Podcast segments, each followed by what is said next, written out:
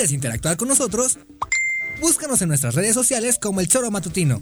Agréganos en WhatsApp al 777-443-4208. ¿Y por qué no? Sintonízanos desde la página web www.elchoromatutino.com. También puedes llamarnos a cabina al 311-6050. De lunes a viernes, de 1 a 3 de la tarde por Radio Desafío. Somos la mejor revista informativa del país. Somos...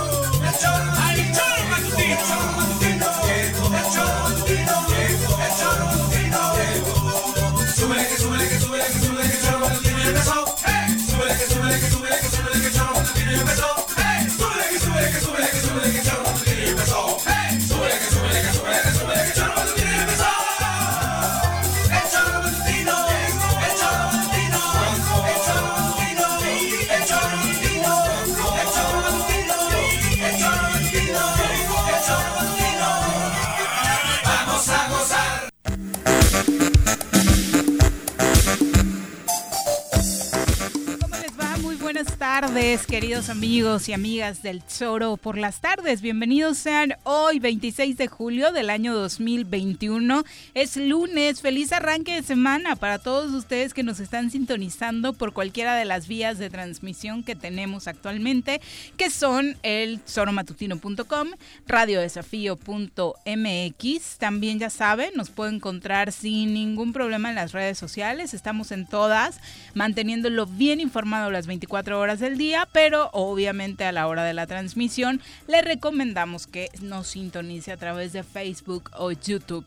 Así que bienvenidos sean, vamos a arrancar el programa del día de hoy, bien acompañados como ya es costumbre. Mi querido Pepe Montes, ¿cómo te va? Muy buenas tardes. Hola Viri, buen inicio de semana, buen inicio de semana a todo el auditorio. Afortunadamente bien tranquilo y contento. Ay, qué bueno, ¿qué tal el fin? pues a gusto, Sirvió para recargar energías. Sirvió para recargar energías, para estar en casa también, este, para ver un chorro de actividad de deporte, ¿no? Porque ahora sí, este, con los Juegos Olímpicos. Me choca que sean, en Japón, porque es, es de esos días que sí te la puedes echar, o sea, cuando son en un horario más ameno, más amigable, pues obviamente sí las competencias dan para que te emociones con todos los deportes y son pocas las oportunidades realmente cada cuatro años que tiene el deporte de enamorarnos de esa forma, ¿no? Desafortunadamente luego en los mundiales de cada especialidad, pues no es lo mismo ni en el tema de las transmisiones, que por cierto que mal, las televisoras no compraron los derechos de todos los deportes donde participa México y de pronto tienes que estar por ahí buscando en internet, pero sí, o sea, el horario sí nos viene a dar en la torre, ¿no? Sí, entonces de pronto a las 11 de la noche, después en la madrugada, no sé si está,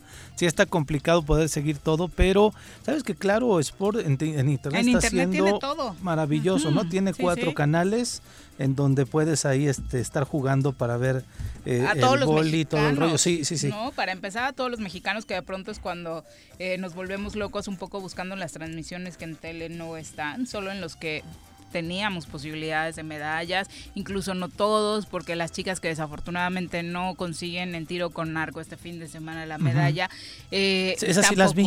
¿Sí? Sí las vi en vivo. Ah, mira. Sí las vi en vivo. Y con que generó mucha polémica, ¿no? la participación de Aida Román, nuestra mujer eh, más experimentada en ese deporte, y además de muchas polémicas que han surgido precisamente con quienes, por ejemplo, no participaron, como Paola, Espinosa, ¿no? que tampoco conseguimos, oye, es, está poniéndose preocupante. en los deportes donde teníamos como posibilidad de medalla, no ha caído. Sí, ayer los chavos, bueno, también en la noche los chavos se quedaron en, el cuarto lugar, ¿no?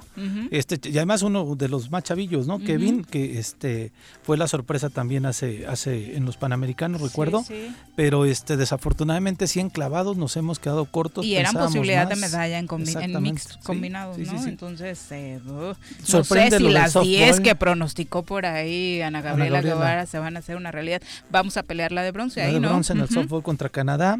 Y pues bueno, México se le complicó ahí con Japón, ¿no? Un expulsado el pariente haciendo otro penalti increíble. Era, era el gran termómetro, ¿no? Japón. Sí, sí, sí, pero rapidísimos los japoneses, rápidos, sufrían los los centrales mexicanos en el momento que les ponían un balón al hueco, se notaba inmediatamente se nos ha complicado históricamente Japón y no fue la excepción en estos Juegos Olímpicos y ahora jugarnos el pase contra Sudáfrica. Y... Es la una con siete, vamos a saludar a quien hoy nos acompaña en comentarios. Ladies and gentlemen, llegó en esta esquina de la cabina del Zor Matutino el terror de Juan José Arrece, el amigo de todas las colonias de Cuernavaca, águila de nacimiento, merengue por adopción y vaquero por decisión, un político de altura. Él es Francisco Paco Santillán.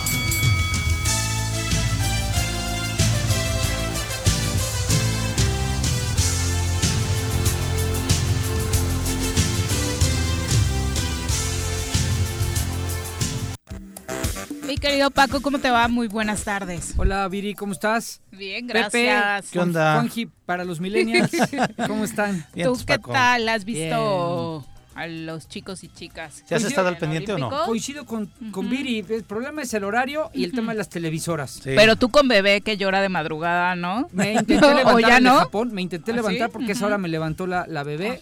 Pero como no estaba bien despierta y así, ah, y además estaba afuera, eh, no encuentras las Olimpiadas. o sea, no, no, no hay, no hay mucho.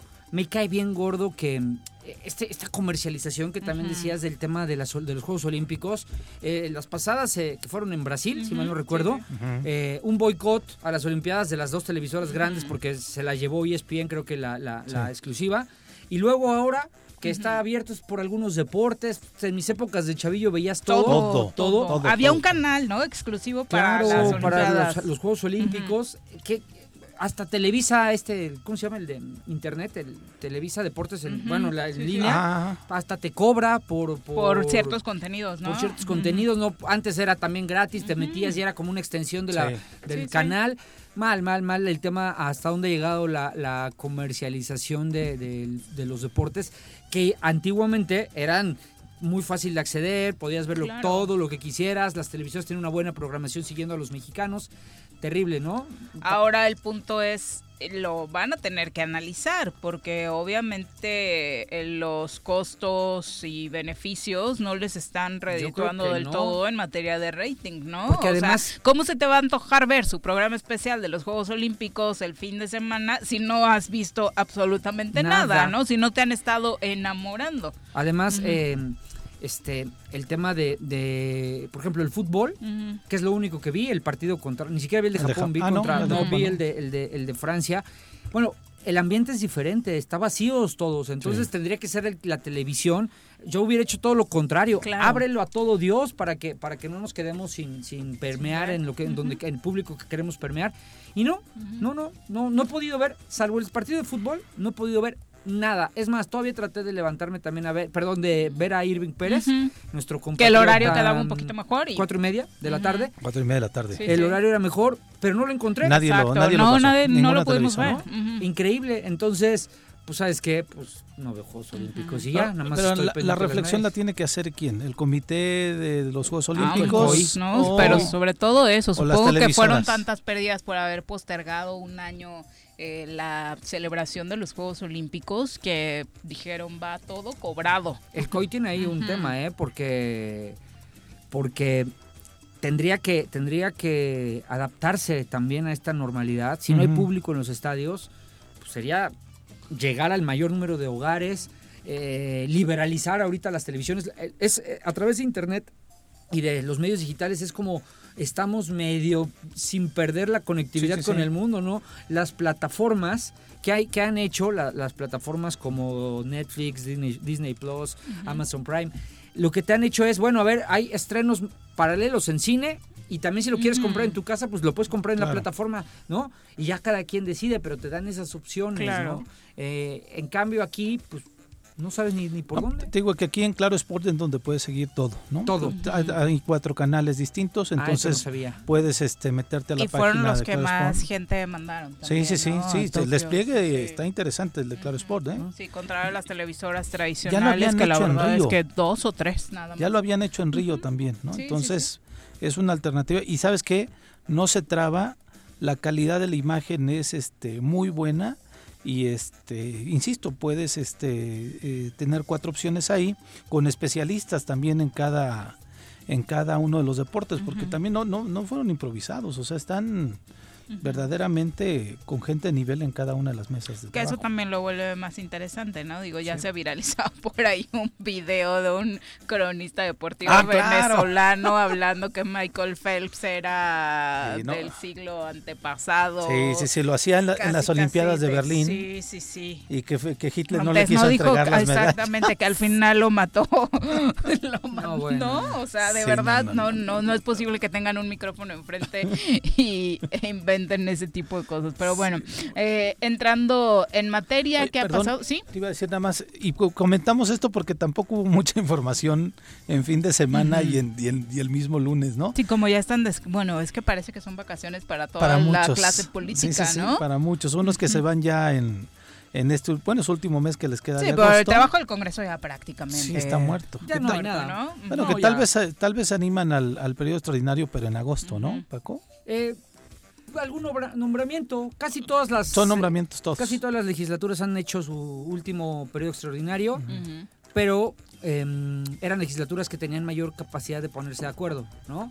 Si eso es bueno o malo, que lo juzguen los, los que nos escuchan, pero no veo mucho, ahorita mucho material más allá del no permitir que la nueva legislatura nombre nada, la nueva legislatura, como le han dicho todas, pues está, oigan, por cortesía política, no fregues, ¿no? O sea, ellos también va a llegar un momento en el que van a salir y voy, y voy a recordar sus Les grabamos, ándale, los grabamos y los ponemos ahí. Tú y yo estamos en algunos chats compartí, que donde compartimos que dices no mames, perdón la expresión, pero así de que esperas que te den cortesía política, te quiero ver a ti cuando estés en esa posición, ¿no? No creo que lo hagan.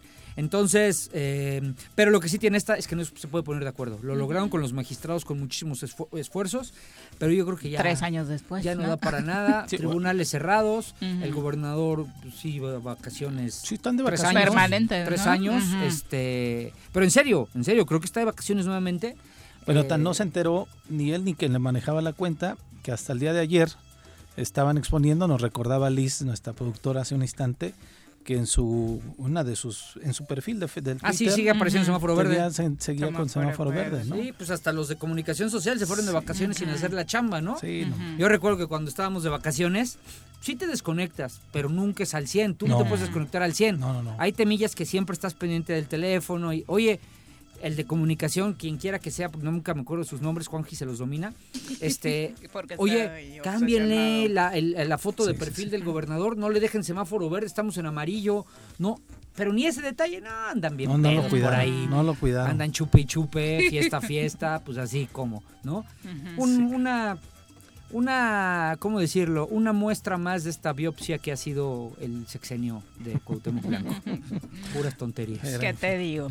Eh, y sí, efectivamente, la mala noticia del viernes pasado fue que justo eh, pasamos a semáforo amarillo en Morelos, cosa que se veía venir, la veníamos comentando. Ese semáforo verde era prácticamente una utopía, viendo cómo eh, se estaban dando las condiciones, particularmente en materia sanitaria, las estadísticas creciendo en número de contagios, ya algunos eh, hospitales como el Instituto Mexicano del Seguro Social en su sede en Plan de Ayala, pues habilitando de nueva cuenta pisos para, piso para, atender a este tipo de, y mira, enfermos, ¿no? Sí, este, digo, afortunadamente cuando fue la primera, bueno, la segunda crisis en el tema ya de, de personas con COVID, eh, eh, sí vimos una saturación en los hospitales, pero no, una saturación afortunadamente que se desbordara, ¿no? Como en otros eh, relatos que veíamos en otras partes de, la República, pero la situación no deja de ser complicada, ¿no? Y ahora más que se nos menciona que pues el, la cepa con la que estamos ya cohabitando o conviviendo en el estado, la delta, es mucho más contagiosa y que puede ser pues evidentemente al, ser más contagiosa pues, llega más gente y eso puede ser que los, que los hospitales se nos puedan a saturar. Ojalá y no. La vacunación ahí va, como sea, vimos que ya había hasta chavos de 18 años que se querían vacunar, que estaban llegando a los módulos, porque recordemos que nada más sucedió en Miacatlán, que yo tenga el dato, en donde justamente el fin de semana pasado, al no ir los cuarentones a vacunarse allá, dijeron, ahora sí vénganse los de los 18, pero en Cuernavaca no. Ahorita están en Puente Dixla y en el TEC en este momento y están abriendo a 18. Ah, sí, arriba de 18. Eh, Temisco, Suchitepec y Puente Dixla es la vacunación esta semana y sí, la verdad es que está Ahorita ya mandaron un mensaje que los 18, los de 18 ah, pueden pasar. No sé, qué buen dato. Sí, sí, ya pueden lanzarse eh, al TEC, a Puente Dixla, es las dos que me llegaron.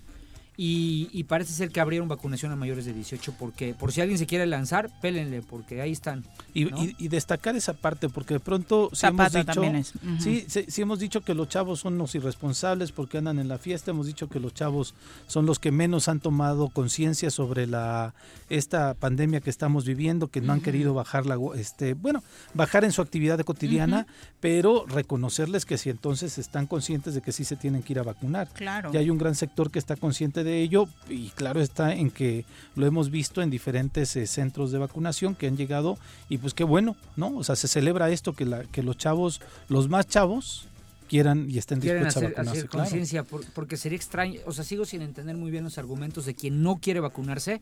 Hoy no sé, no, no me alegra, pero es como un nuevo coscorrón de la vida.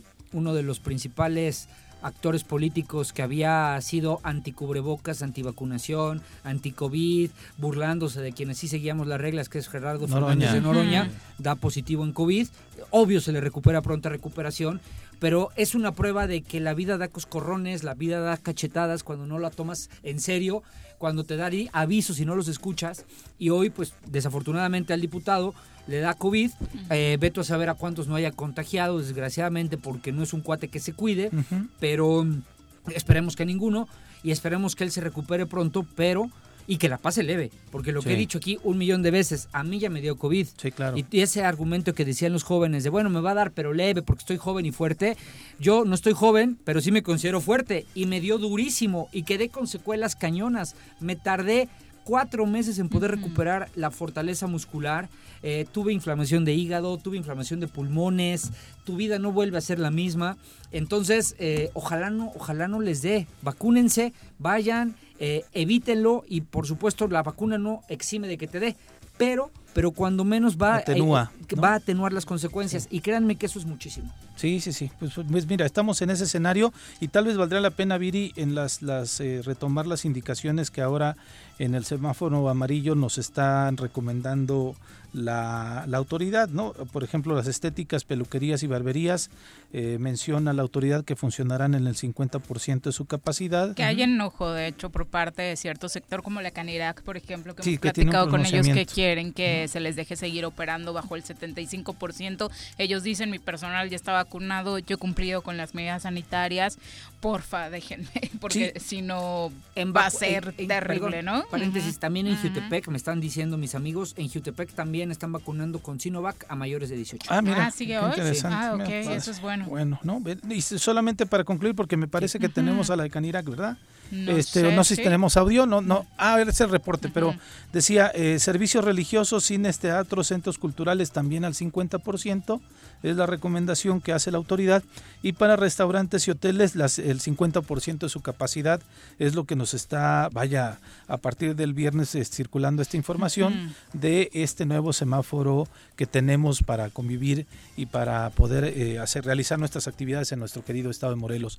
También, eh, pues, ¿qué, ¿qué, decir? este Sobre eso de Fernández Noroña, simplemente eh, concluir que sí viene a ser, como decía Paco, una llamada de atención importante para todos aquellos que no quieren vacunarse y sobre todo viendo las estadísticas que la doctora Brenda nos ha insistido, ¿no? Cotidianamente de chequemos las estadísticas de quienes están siendo hospitalizados, ya no son las personas de la tercera edad, ya no son personas de 50 años. ¿Por qué? Porque ellos ya están vacunados. ¿Qué quiere decir esto? Súper fácil, que la vacuna sí está haciendo su efecto, sí está cumpliendo con su cometido. Este sector de la población está vacunado y por eso los efectos del COVID-19 ya no ha ido a atacarlos directamente. Si bien es cierto que con vacuna y todo todavía te puedes contagiar, pues sí, los daños igual y son menores, ya no terminas en el hospital, ya no es un asunto de, de gravedad en el mayor número de los casos, ¿no? Entonces me parece que es un indicador muy, muy importante para que los que no lo han hecho acudan a vacunarse, ¿no? Existiendo tantas ofertas, ¿no? Sí, claro, sí, sí, sí. Todavía ayer estaban vacunando en la zona militar para los rezagados, ¿no?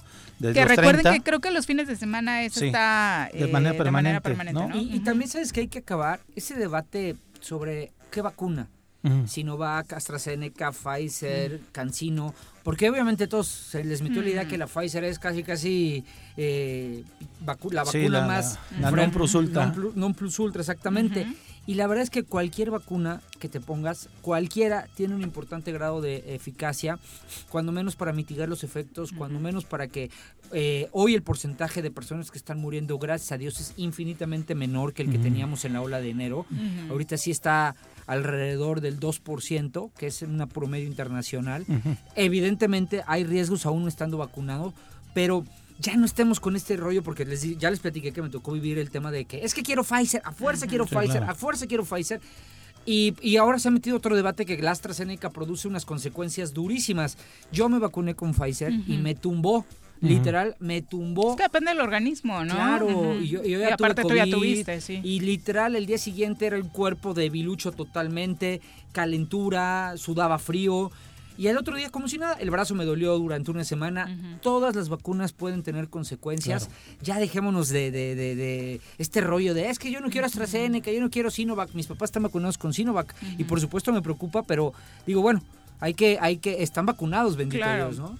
Entonces también para los amigos em, que todavía están debatiendo sobre qué tipo de vacuna es, que por qué no nos mandan pura Pfizer, es porque eh, vacúnense con la que sea. Sí, ahí están. en ese momento ese ni siquiera debería ser tema, ¿no? Hay vacuna, vamos a ponerla la que llegue al lugar donde nos encontremos. Eh, es la una con 23. El tema de Cuba, bueno, han salido ya manifestaciones a lo largo y ancho del país, incluida, por supuesto, Cuernavaca. El estado de Morelos fue escenario acá en su capital del pronunciamiento de un colectivo eh, que se pronuncia por el no bloqueo a Cuba. El colectivo llamado Cuernavaca Isaías Cano Morales, en honor al profesor Isaías, a quien obviamente recordamos con mucho cariño, se pronunció en contra del bloqueo a Cuba por parte de gobiernos externos. De igual modo expresó su solidaridad y amistad al pueblo cubano y señaló que se han disfrazado de ayuda humanitaria estos intentos de intervencionismo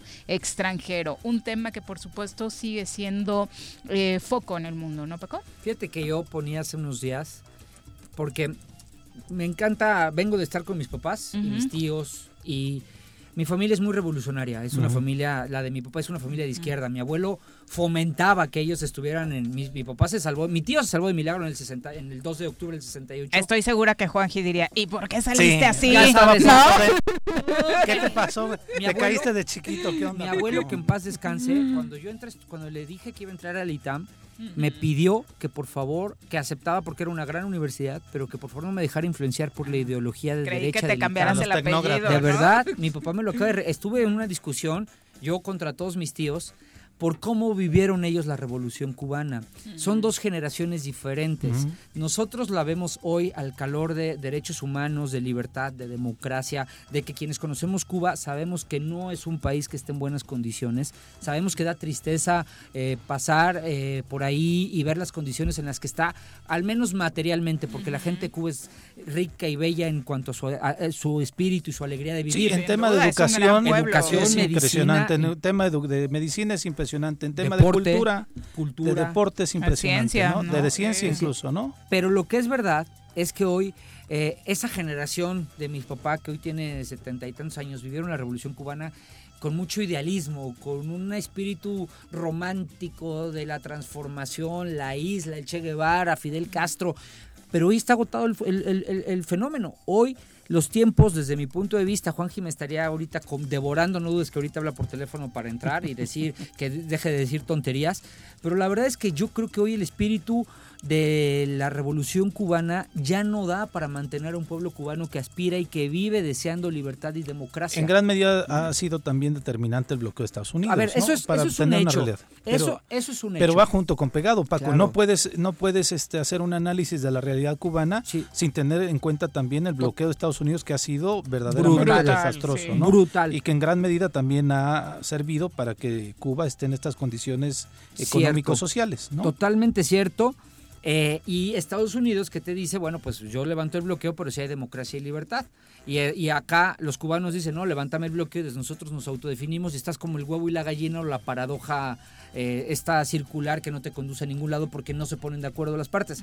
No dejo de partir de tu punto. El primero es, Cuba sería otra realidad si no estuviera el bloqueo. Totalmente de acuerdo.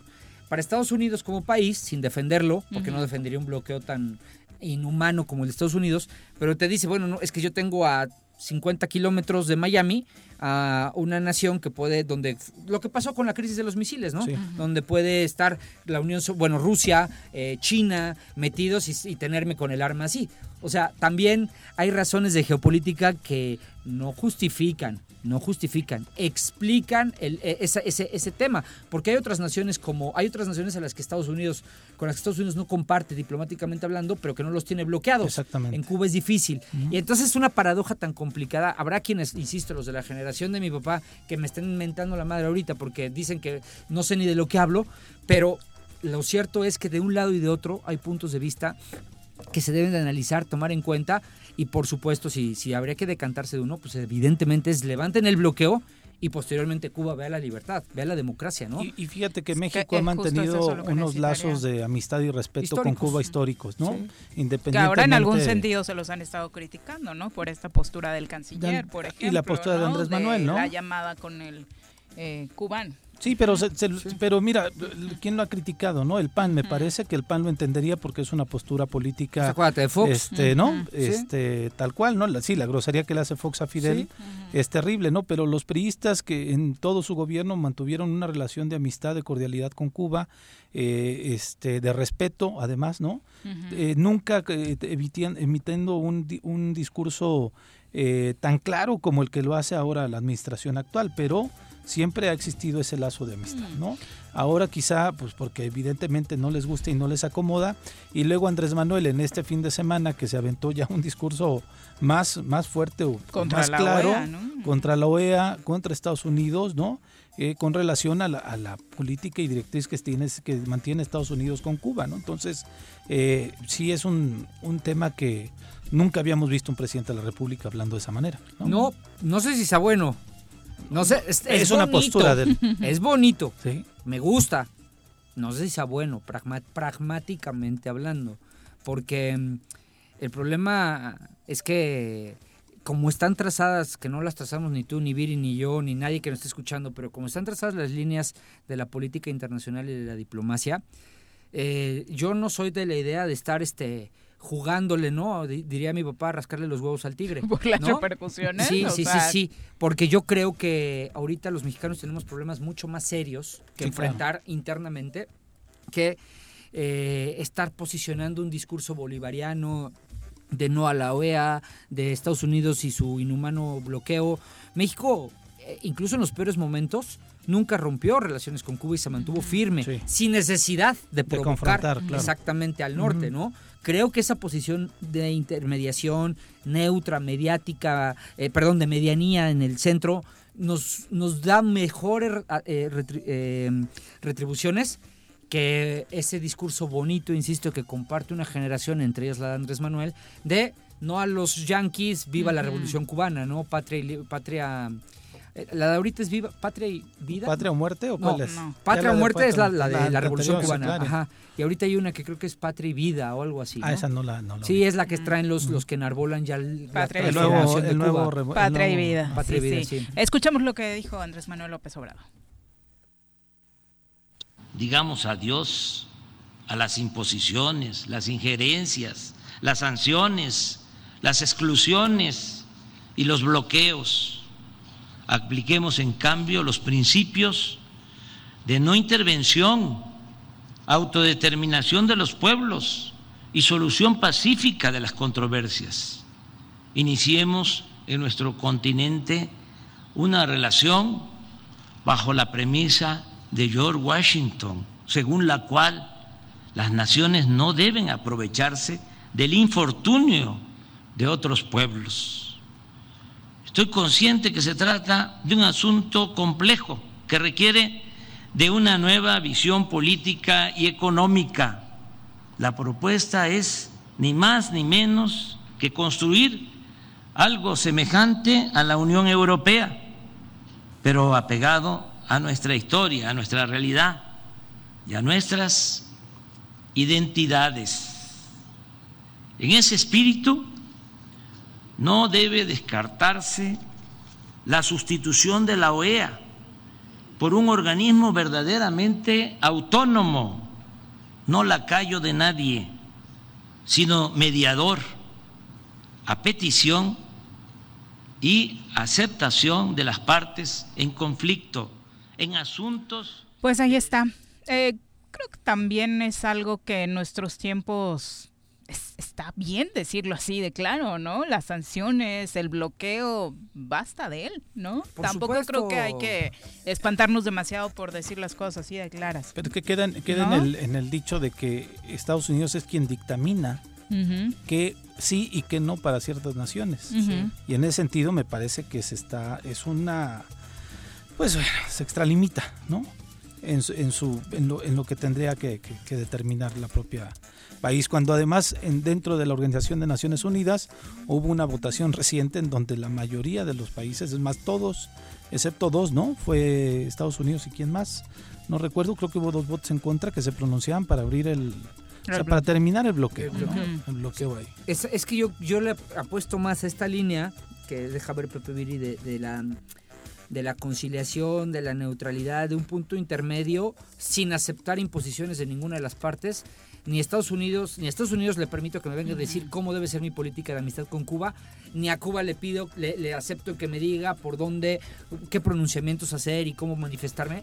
Y creo que en la diplomacia eso es una línea mucho más em, fructífera en términos pragmáticos que ir a buscar el discurso de confrontación que le gusta a un sector de la izquierda, desde luego bonito anti, anti yankee. Pero no sé hasta dónde nos, nos beneficie como nación.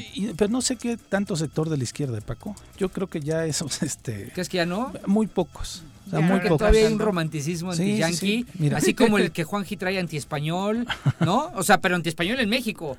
¿no? Este, de, de, que también Sergio salió la semana pasada Andrés Manuel. Es que Andrés Manuel no, no entiendo ahora como que trae su línea de meterse en temas internacionales con España. Ha mejorado su inglés o al menos la pronunciación. No, la pronunció mal. Washington, George, Washington lo hizo, lo hizo muy Mejor de como lo había venido haciendo. Ahora, ahora va contra Estados Unidos. No, no tarda en a ver ahora quién sigue, ¿no? Este, ¿qué otro, qué otro rival? Ya los dos rivales, entre comillas, lo estoy diciendo para que no ve, históricos de, México, España porque nos colonizó y Estados Unidos porque nos coloniza actualmente, este, eh, son como ya ahorita focos de atención de la política internacional de Andrés Manuel. Pero México no, esa no es su línea. Y la línea de respeto y por el que ganamos. ahí está, míralo. Ahí está. Ya me vino a mentar la maíz. No, este, normalmente había sido una línea de respeto. Dije, ¿quién es ese viejo ridículo? A mí, a mí fíjate que lo que me gusta es que México toma un liderazgo. O sea, toma un liderazgo en, Latinoamérica. ¿Latinoamérica le dijo que no? Sí, bueno. Que está loco si cree que va a desaparecer. Algunos, no todos, ¿no? pero los más importantes. Sí, sí, sí, pero digo. digo, ¿qué nos sirve el apoyo de Guyana pero francesa? Tiene una, pone un tema, pone un tema sobre la, mesa que no estaba, que no estaba puesto, ¿no? Hoy fíjate, hoy matiza más o menos Andrés Manuel, ¿no? El mandatario federal solicitó a los gobiernos de Estados Unidos y al de Cuba permitir el ingreso de remesas pues dijo que ese dinero permite a países como México enfrentar la crisis económica a causa del COVID. O sea, ahí hay una postura... Empezando por eso y no tendría que ver nada con si Rusia está enfrente o se va y se planta en la isla, ¿no? Empezando con ese tipo de la lanita que tiene que llegar a la isla. Y ayuda sobre todo al pueblo cubano, más allá de la clase pues política como tal, ¿no? Son familias que no se han visto. Jorge Armando Arroyo, eh, a través de Facebook, marca su postura, digo, también para equilibrar un poquito las posiciones. Dice, la clase política me parece que tiene mente de esos de mi villano favorito, que siempre buscan a quién servir y ven a Estados Unidos como sus superiores. En cambio, a mí me parece bien que el mexicano de base sea orgulloso de su país y que podría vivir y sabría vivir libremente como lo propone AMLO. La mentalidad minion de la clase política prianista le sobra y le estorba al pueblo mexicano tratando de ver como superior al pueblo o gobierno estadounidense. No, bueno, pues es que la mentalidad chaira, que es, es esa, ¿no? Nadie ve, o sea, creer que uno, por decir, yo no me confrontaría con Estados Unidos ni permitiría que Estados Unidos me marque las reglas de diplomacia con Cuba como ha sido hasta ahora. Yo nunca hablé de superioridad. Hablé, en mi cabeza siempre existe un tema, el que creo que le importa más a este señor que su romanticismo antiprianista, la economía. Y el problema es que Estados Unidos sí puede desestabilizar nuestra economía, no es superior, por supuesto que no lo es. Soy una persona orgullosísimamente mexicano, lo llevo en cada rincón de mi sangre. Pero Estados Unidos con un piquete de botón desestabiliza la economía. Y entonces sí me preocupa su familia y la mía. Y una autoridad tiene que estar pensando, o la clase política como él nos llama, tiene que estar pensando en cómo estabilizar el país, no cómo desestabilizarlo. Y que hay cierta tentación de algunos senadores este, republicanos principalmente que quieren revisar el TEMEC porque dicen que México está violando algunos acuerdos. ¿eh? o sea, por las leyes de hidrocarburos y todo este Principalmente en tema de energía. Sí, sí, sí. Fíjate, para compartir eso, parte del discurso de Andrés Manuel, creo que se debe buscar una nueva relación entre todos los países de América. Creo que hay que convencer y persuadir a las autoridades de Estados Unidos para que nos integremos con respeto a la soberanía de cada país, que ya la política que se definió hace 200 años no funciona, no es buena para nadie, que ya no tienen que haber invasiones, anexiones y bloqueos. Eh, creo que me parece que es un discurso mucho más conciliador el que el presidente de la República se avienta hoy, el de ayer, el de este fin de semana en el marco de, Simón Bolívar, eh, este fue un discurso muy fuerte políticamente con una carga, como bien dices Paco, de ideología de izquierda, en donde mucha gente que simpatizamos evidentemente con la izquierda nos sentimos identificados.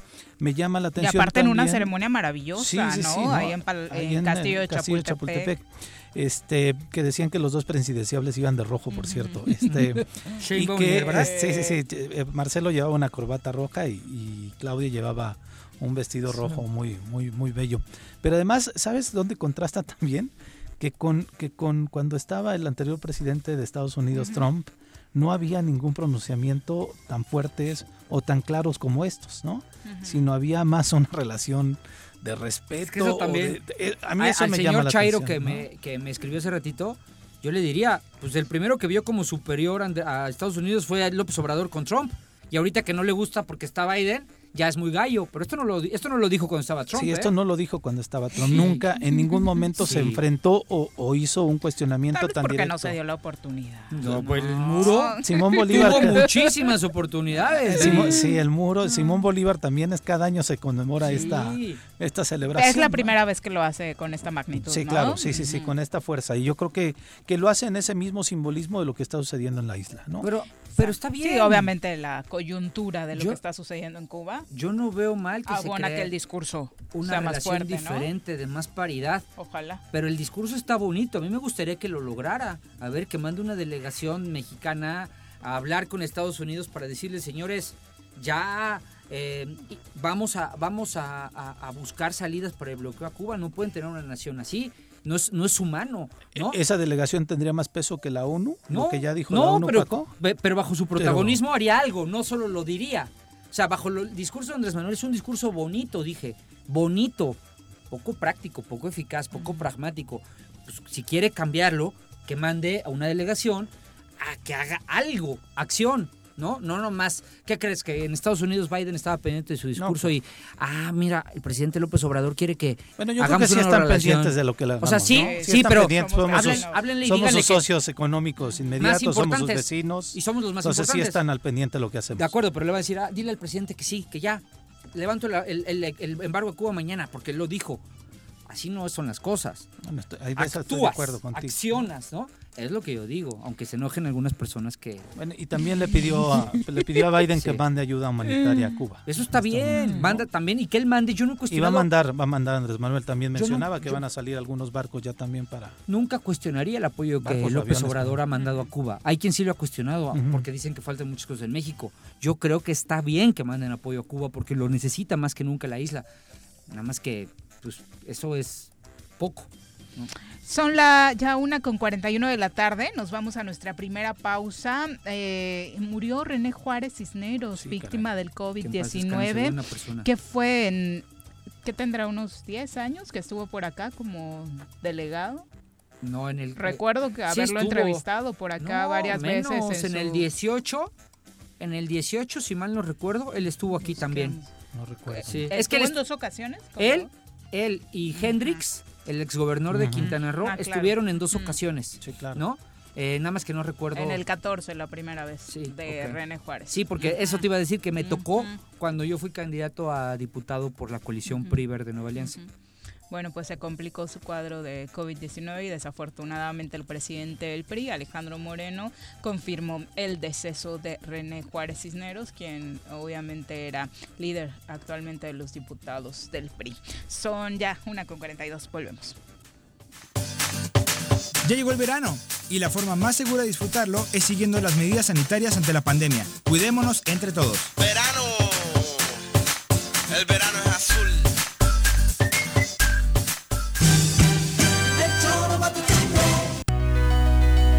En Morelos las y los diputados están cumpliéndole a la ciudadanía. Aplicamos políticas de austeridad y racionalidad del gasto y ya logramos saldar la deuda de 82 millones de pesos que nos heredó la legislatura anterior. Con acciones responsables, Morelos avanza. 54 legislatura. Congreso del Estado de Morelos.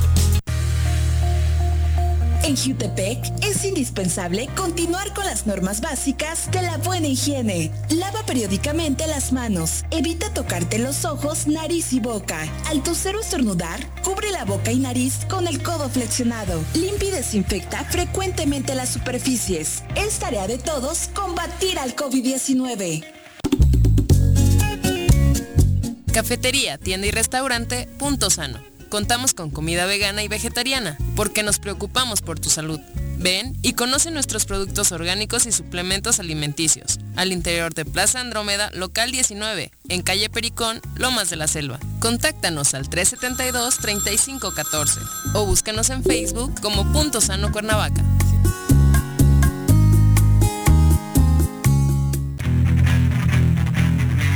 ¿Te gustan los caballos? ¿Tienes uno? ¿Sabes montar? ¿No? ¿Quieres aprender? Conoce los beneficios de hacerlo en Rancho de la Media Luna en Huitzilac. Contáctanos al 777-155-1062.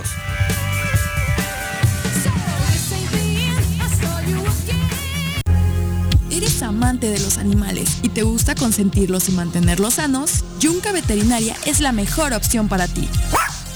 Contamos con servicios de estética y veterinaria canina y felina. Y además atendemos mascotas exóticas como aves y reptiles. Las mascotas son parte de nuestra familia. Es por eso que en Yunca los atenderemos como tal. Contáctanos al 777-179-8571 o visítanos en Avenida Cuauhtémoc número 53 en Plaza Los Amates, Colonia Quintas Marta.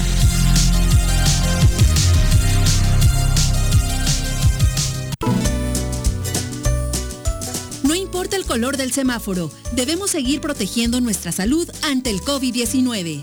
Aunque estés vacunado, mantén el uso del cubrebocas en todos los espacios compartidos. Te cuidas tú, nos cuidamos todos. Ayuntamiento de Cuernavaca. Amiga y amigo comerciante de Emiliano Zapata, recuerda que tu establecimiento y todos los del municipio deberán contar con gel antibacterial, tapete sanitizante, divisiones protectoras, además del uso de cubrebocas dentro y fuera de tu negocio. Con estas acciones disminuimos los contagios por COVID-19 y garantizamos el funcionamiento de todos los establecimientos en Emiliano Zapata.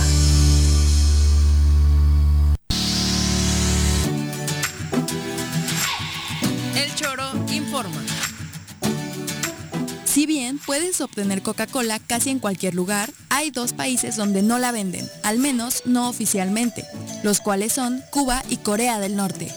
Coca-Cola salió de Cuba después de la revolución cuando Fidel Castro se hizo cargo, y la gaseosa nunca se ha vendido en Corea del Norte, aunque hay informes de ventas clandestinas. ¡Ahí viene una ola! Ahí viene otra ola. Ahí viene otra ola. Que no te agarre la tercera ola en este verano. Mantén firmes las medidas sanitarias y usa cubrebocas. Cuídate y cuidémonos todos.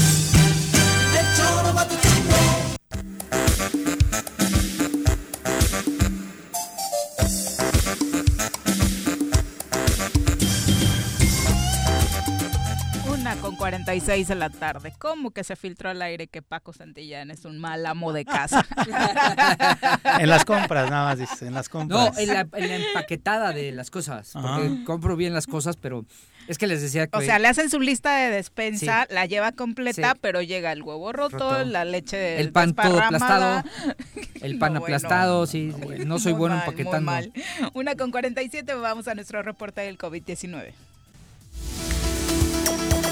Desde la Academia de Ciencias de Morelos, la doctora Brenda Valderrama nos comparte la información más relevante del coronavirus. Doctora, ¿cómo te va? Muy buenas tardes. Hola, ¿qué tal, Viri? ¿Cómo estás, Paco, Pepe? Hola, doctora. Doctora, gusto saludarte. Igualmente, ¿cómo están? ¿Todo bien? Todo bien, doctora. Ya en semáforo amarillo, ¿a ti cómo te vino este cambio?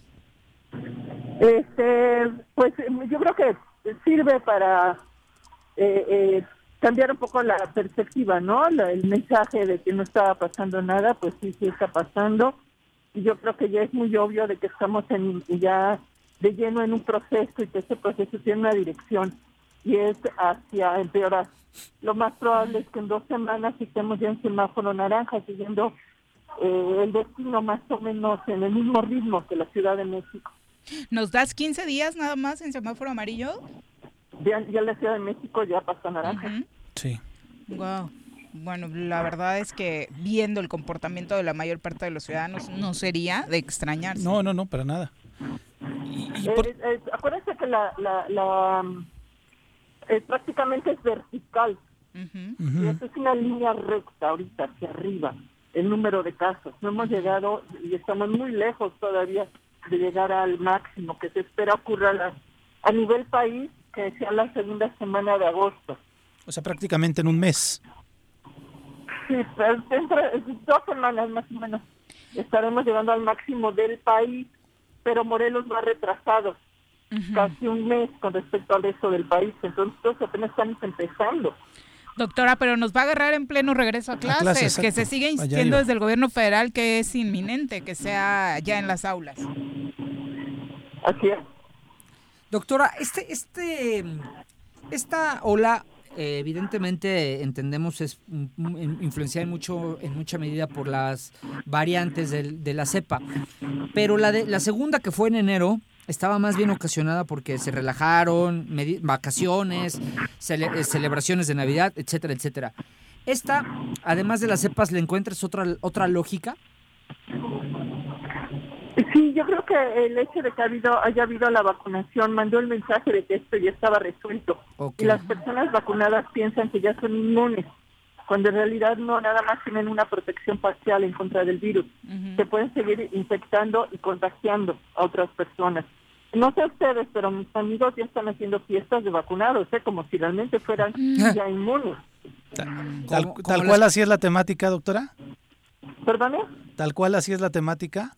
Ah, sí, sí, sí, sí, así dicen, todos vacunados. Pueden venir. Como las COVID fiestas. Exacto, las del inicio, ¿no? Ahora de los chavos. De, los de la inmunidad de rebaño. Algo así, pero pero es por la mala interpretación. O sea, se, se transmitió que la vacuna era la solución a la pandemia y no, no es. Es nada más una capa más de protección. Y las personas con vacunas tienen cierta probabilidad todavía de enfermarse y de morir, entre un 30 y un 90% digo, estamos aprendiendo sobre el tema, doctora, en una fiesta como tal de estas que mencionas, si solo hay vacunados, eh, realmente no existiría riesgo, según la lógica de la información que nos han estado dando. Pero, pero le digo, sabemos que ninguna vacuna, ninguna, pero de ningún lado, ninguna vacuna en la historia es, es mágica, todas funcionan con un cierto porcentaje de protección. Y para la, la variante Delta, que es más agresiva que las otras, las vacunas funcionan entre un 50 y un 80%. Okay. Se, se, está notando, hay un solo módulo en el estado de Morelos, en, Cuernavaca en específico, donde se están haciendo algunas pruebas para detectar eh, si la gente tiene el virus o no, específicamente en el parque de béisbol Miguel Alemán. Según estaba leyendo hace un instante, es evidente que la afluencia de personas que está llegando a, a querer hacerse la prueba ha aumentado casi al doble, doctora. Es natural, estamos empezando a percibir el riesgo. Yo creo que ya empezamos también a tener casos entre familiares, entre amigos y eso pues nos, nos, eh, genera la percepción de que podemos estar contagiados y contagiar a los demás. Eh, ojalá, y es lo mismo que hemos dicho durante toda la pandemia, ojalá hubiera inversión en pruebas diagnósticas que permitiera rastrear contactos y evitar que se propagara el contacto. Sí, eso sería lo más importante. Ahora con semáforo amarillo hay muchos sectores, por ejemplo, eh, lo platicábamos, el de los restauranteros que dicen, bueno, mi personal ya está vacunado, la crisis económica está muy fuerte, si me dejan eh, menos aforo en mi lugar, vamos a seguir perdiendo y estos, eh, la mayor parte de los lugares van a tronar. Están pidiendo que se les permita, a pesar del semáforo amarillo, continuar con un aforo del 75%, doctora. Bueno, yo no pienso en ningún restaurante, yo no sé ustedes. O sea, entiendo entiendo la preocupación de estas personas, pero también hay que entender que sus clientes pues, tienen preocupación por su vida, ¿no?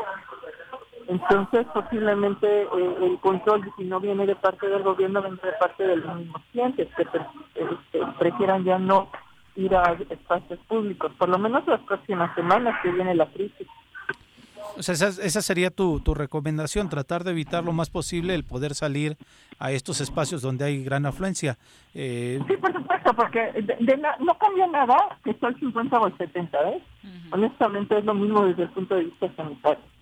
Es igual de mal un 50 que un 70 cuando tienes una... una, una, una uh, eh, los infectados producen mil veces más partículas que la variante original.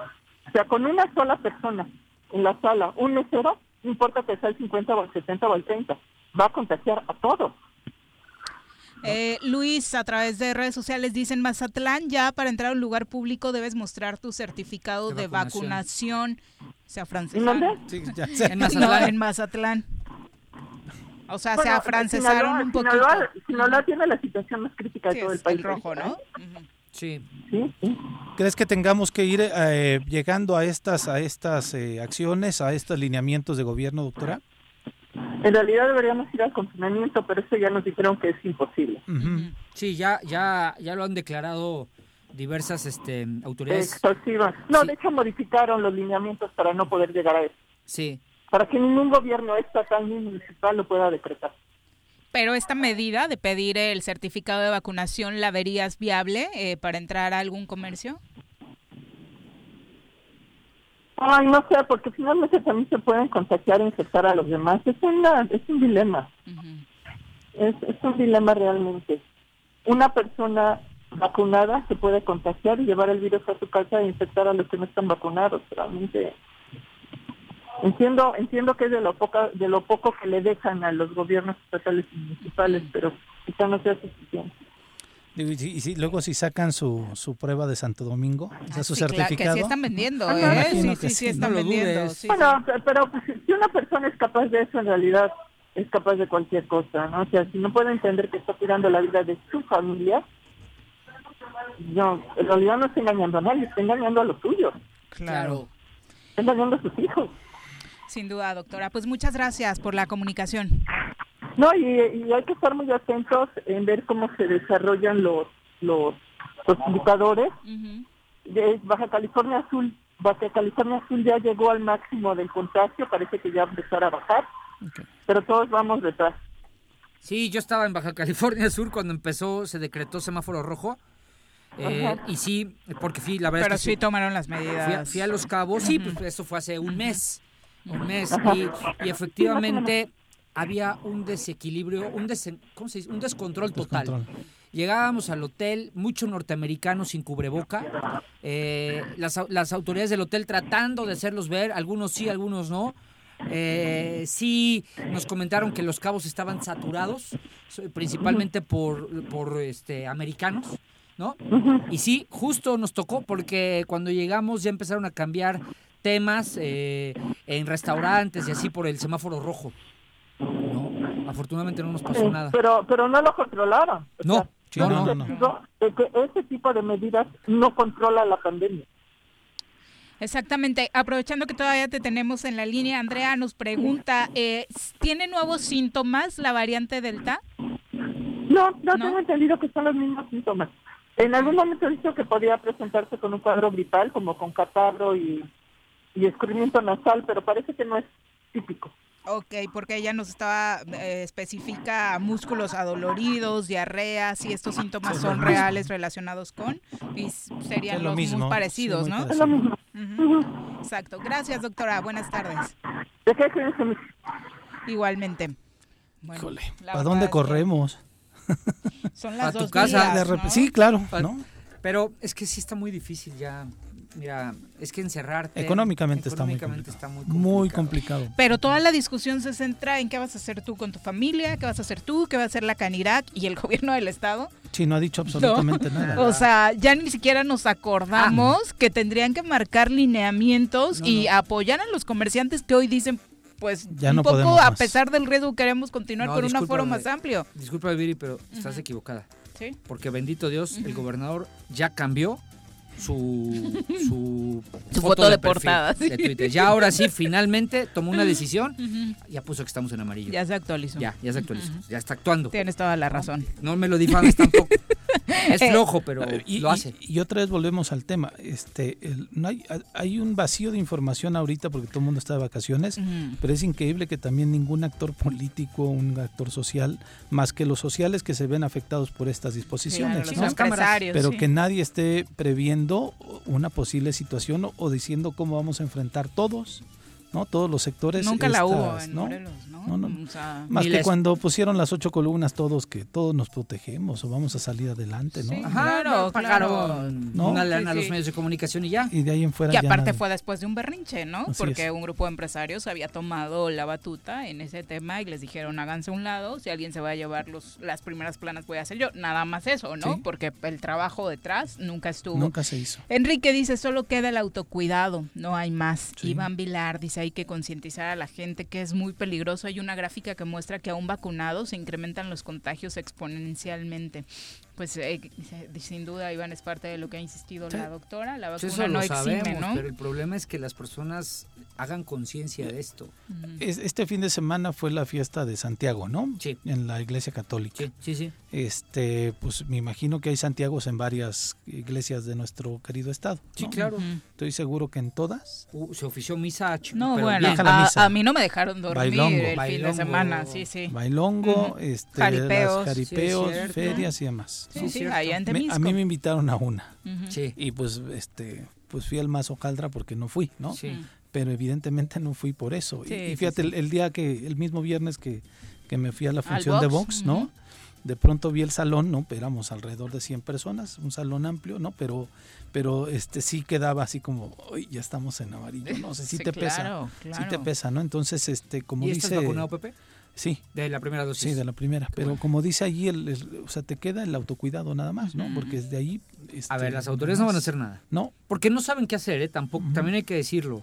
Porque están lidiando entre que no piensan meter un peso desde el suyo, porque es de ellos. Así, ¿Cómo se te ocurre Así pensar que tu gobernador le va a quitar, se va a quitar un pesito encima para darlo, ¿no? Porque es de él el dinero de claro. Morelos. Él lo ve así. Él no sabe que administra. Él le dijeron, ese es tu dinero y tú haz lo que quieras con él. Entonces, no le va a meter un peso.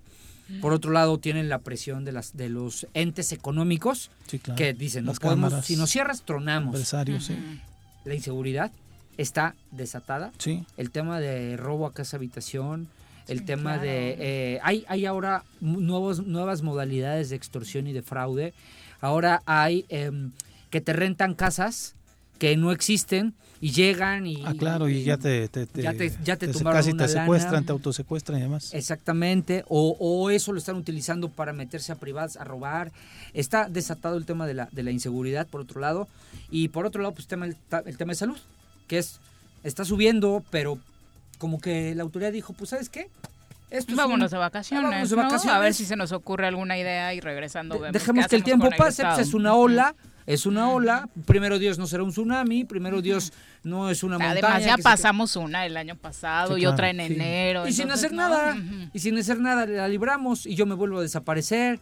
Y todavía hay quien dice, ay, el gobernador va, va creciendo en su popularidad, ¿no? Desaparecido. ¿no? Presidenciable. Sí, este presidenciable, ¿no?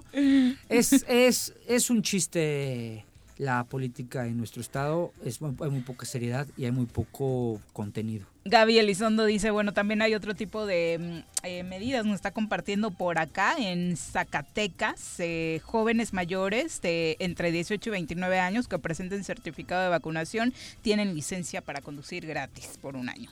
Entonces son algunos incentivos para la vacunación, ¿no? De pronto pues, nada más hace falta ponerse un poquito creativo, ¿no? Para poder incentivar eso, ¿no? Digo, aquí afortunadamente los chavos no es problema, vacunarse, ¿no? Este no está siendo el problema, ¿no? Sí, pero insisto, o sea, a ver, se vacunan. Bien, va a mitigar, ya lo dijo Brenda, va a mitigar no estás no te exento que te ¿sabes ¿eh? No sé si recuerden ustedes y, quizá me voy a este, exceder o cometer un grave error, pero es que de pronto vi a Biden cuando anunció que habían vacunado a Estados Unidos casi a toda la población, de pronto dijo ya no ya podremos salir a las calles sin cubrebocas, ya podemos estar en eventos masivos. Entonces ese mensaje de, del presidente Biden permeó, por eso yo creo que varios llegaron gringos a los cabos este sin utilizar el cubrebocas. Voy a tratar de buscar el video en redes sociales de cuando hace el anuncio y además eh, pues además digo en la conciencia de todos ver que el presidente de Estados Unidos hace un tipo un anuncio de este tipo es como Pero lo dijo era esperando, dijo él. Porque yo tenía entendido que era al revés. Por, a ver, el tema del cubrebocas es por estado cada gobernador dicta. Por ejemplo, Texas. Pero es una realidad que ya no lo usan. En, Texas, en Texas, que es donde me vacuné, quienes lo utilizan somos los extranjeros, quienes lo utilizamos. Y tú identificas al extranjero porque ahí traes el, el cubrebocas, ¿no? En todos lados, aunque estemos vacunados. En California ya lo volvieron a hacer obligatorio. Ya, ya es obligatorio nuevamente. O sea, es una política de los estados.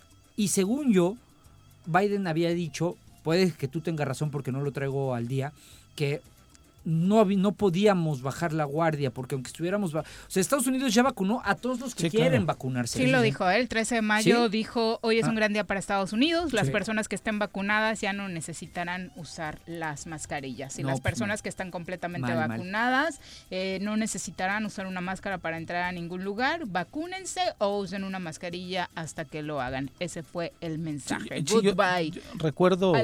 Fíjate, gracias Viri por, por, rastrearle antes que yo. Pero sí recuerdo el video. Entonces, la neta, cuando yo vi ese video, sí dije, ay, ya, estamos del otro lado, maestro, ¿no? Pero después te, sigues enterando, escuchas a la doctora, ves estas recomendaciones que da y dices, no, oye, entonces el precio andaba mal. Claro. ¿No? El Biden andaba mal. Y el, y el punto también es de que, como dices, son nuestros vecinos, los mensajes permean y aquí andamos haciendo prácticamente lo mismo y sin estar vacunados en un gran porcentaje como allá, ¿no?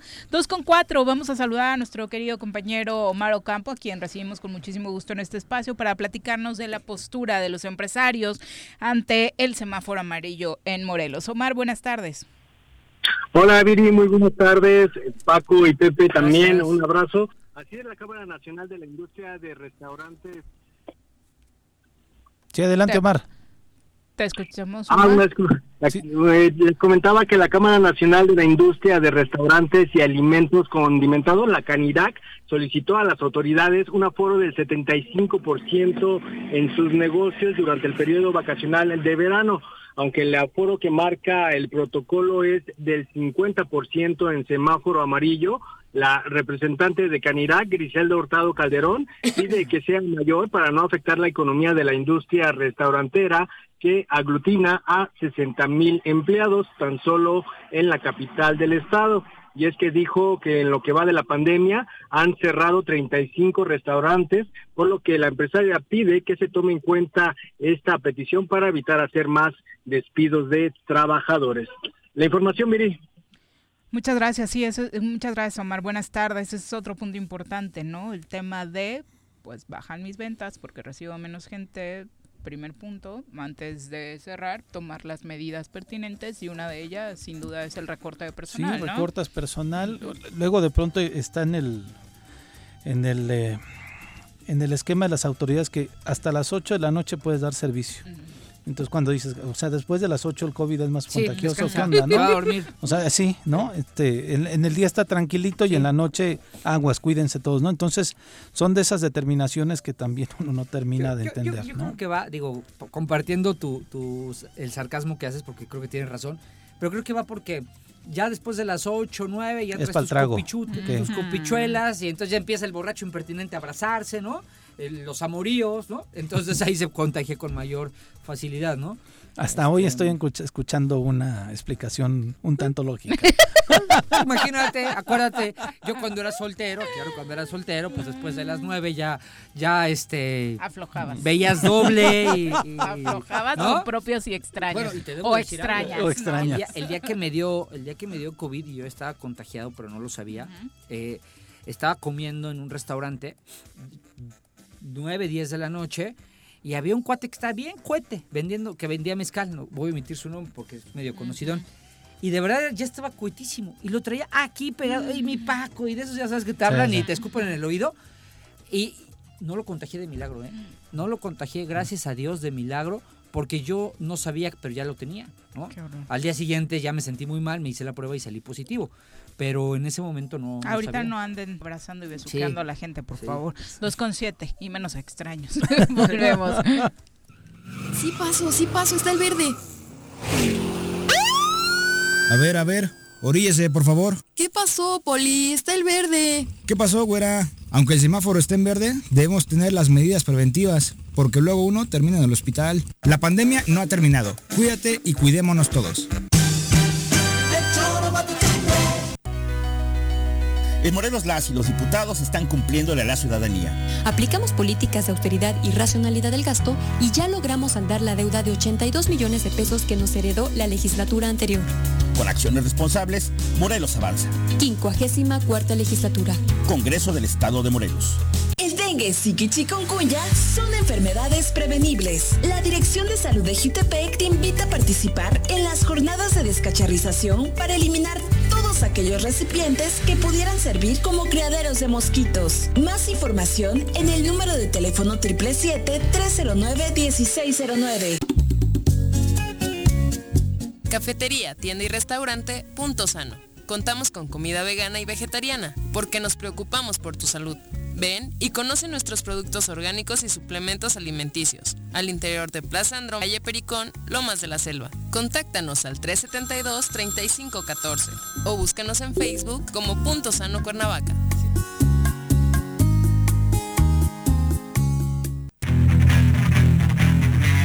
¿Te gustan los caballos? ¿Tienes uno? ¿Sabes montar? ¿No? ¿Quieres aprender? Conoce los beneficios de hacerlo en Rancho de la Media Luna en Huitzilac. Contáctanos al 777-155-1062.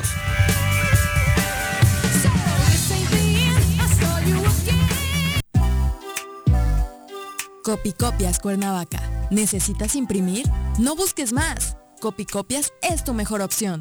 Somos los expertos en publicidad, impresiones, fotocopiado y diseño web. Te ayudamos con tus tarjetas, volantes, lonas, escaneo, sublimado, vinil, playeras y mucho más. Visita nuestro catálogo y agréganos en WhatsApp al 777-349-5053 o llámanos al 777-244-4232. Encuéntranos en San Cristóbal número 3, Colonia San Cristóbal, en Cuernavaca, Morelos.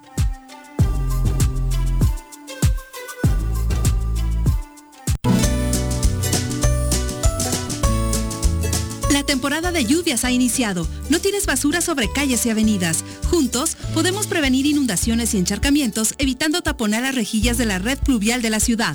Mantente atento a las recomendaciones de la Subsecretaría de Protección Civil. Cuernavaca limpia, ordenada y verde es tarea de todos. Ayuntamiento de Cuernavaca. ¿Eres amante de los animales y te gusta consentirlos y mantenerlos sanos? Yunca Veterinaria es la mejor opción para ti. Contamos con servicios de estética y veterinaria canina y felina. Y además atendemos mascotas exóticas como aves y reptiles. Las mascotas son parte de nuestra familia. Es por eso que en Yunca los atenderemos como tal. Contáctanos al 777-179-8571 o visítanos en Avenida Cuauhtémoc número 53 en Plaza Los Amates, Colonia Quintas Marta.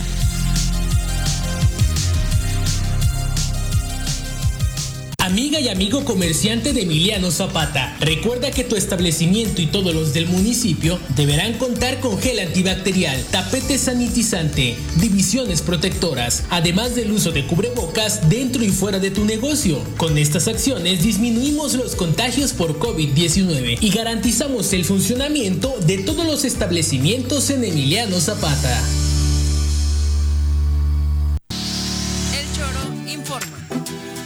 Curioso, ¿sabías que los pulmones no son iguales?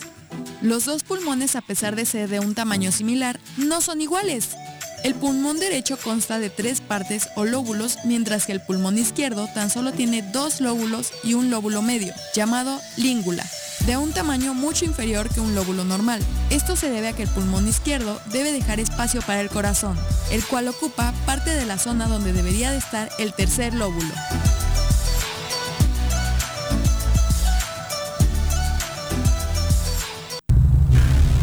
¿Te gustó estar un año encerrado en casa? Sabemos que no.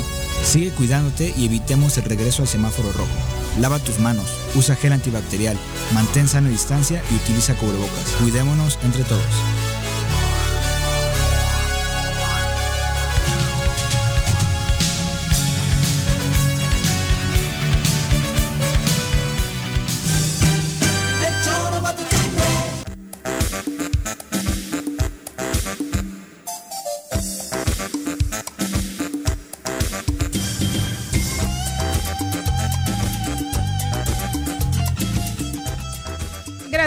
Continuar con nosotros. Un abrazo a todos los que están conectados. Ahora damos repaso a todos sus comentarios. Sí, digo, afortunadamente creo que contamos con un público bastante eh, sensato. y que se cuida, entonces varios preocupados ¿no? con este tema del repunte de contagios. Pero antes eh, de eso vamos a pasar a entrevista. Ya nos acompaña a través de la línea telefónica el titular de la representación de la Secretaría de Gobernación en Morelos, Carlos Brito, a quien saludamos con muchísimo gusto a través de la línea telefónica. Carlos, ¿cómo te va? Muy buenas tardes.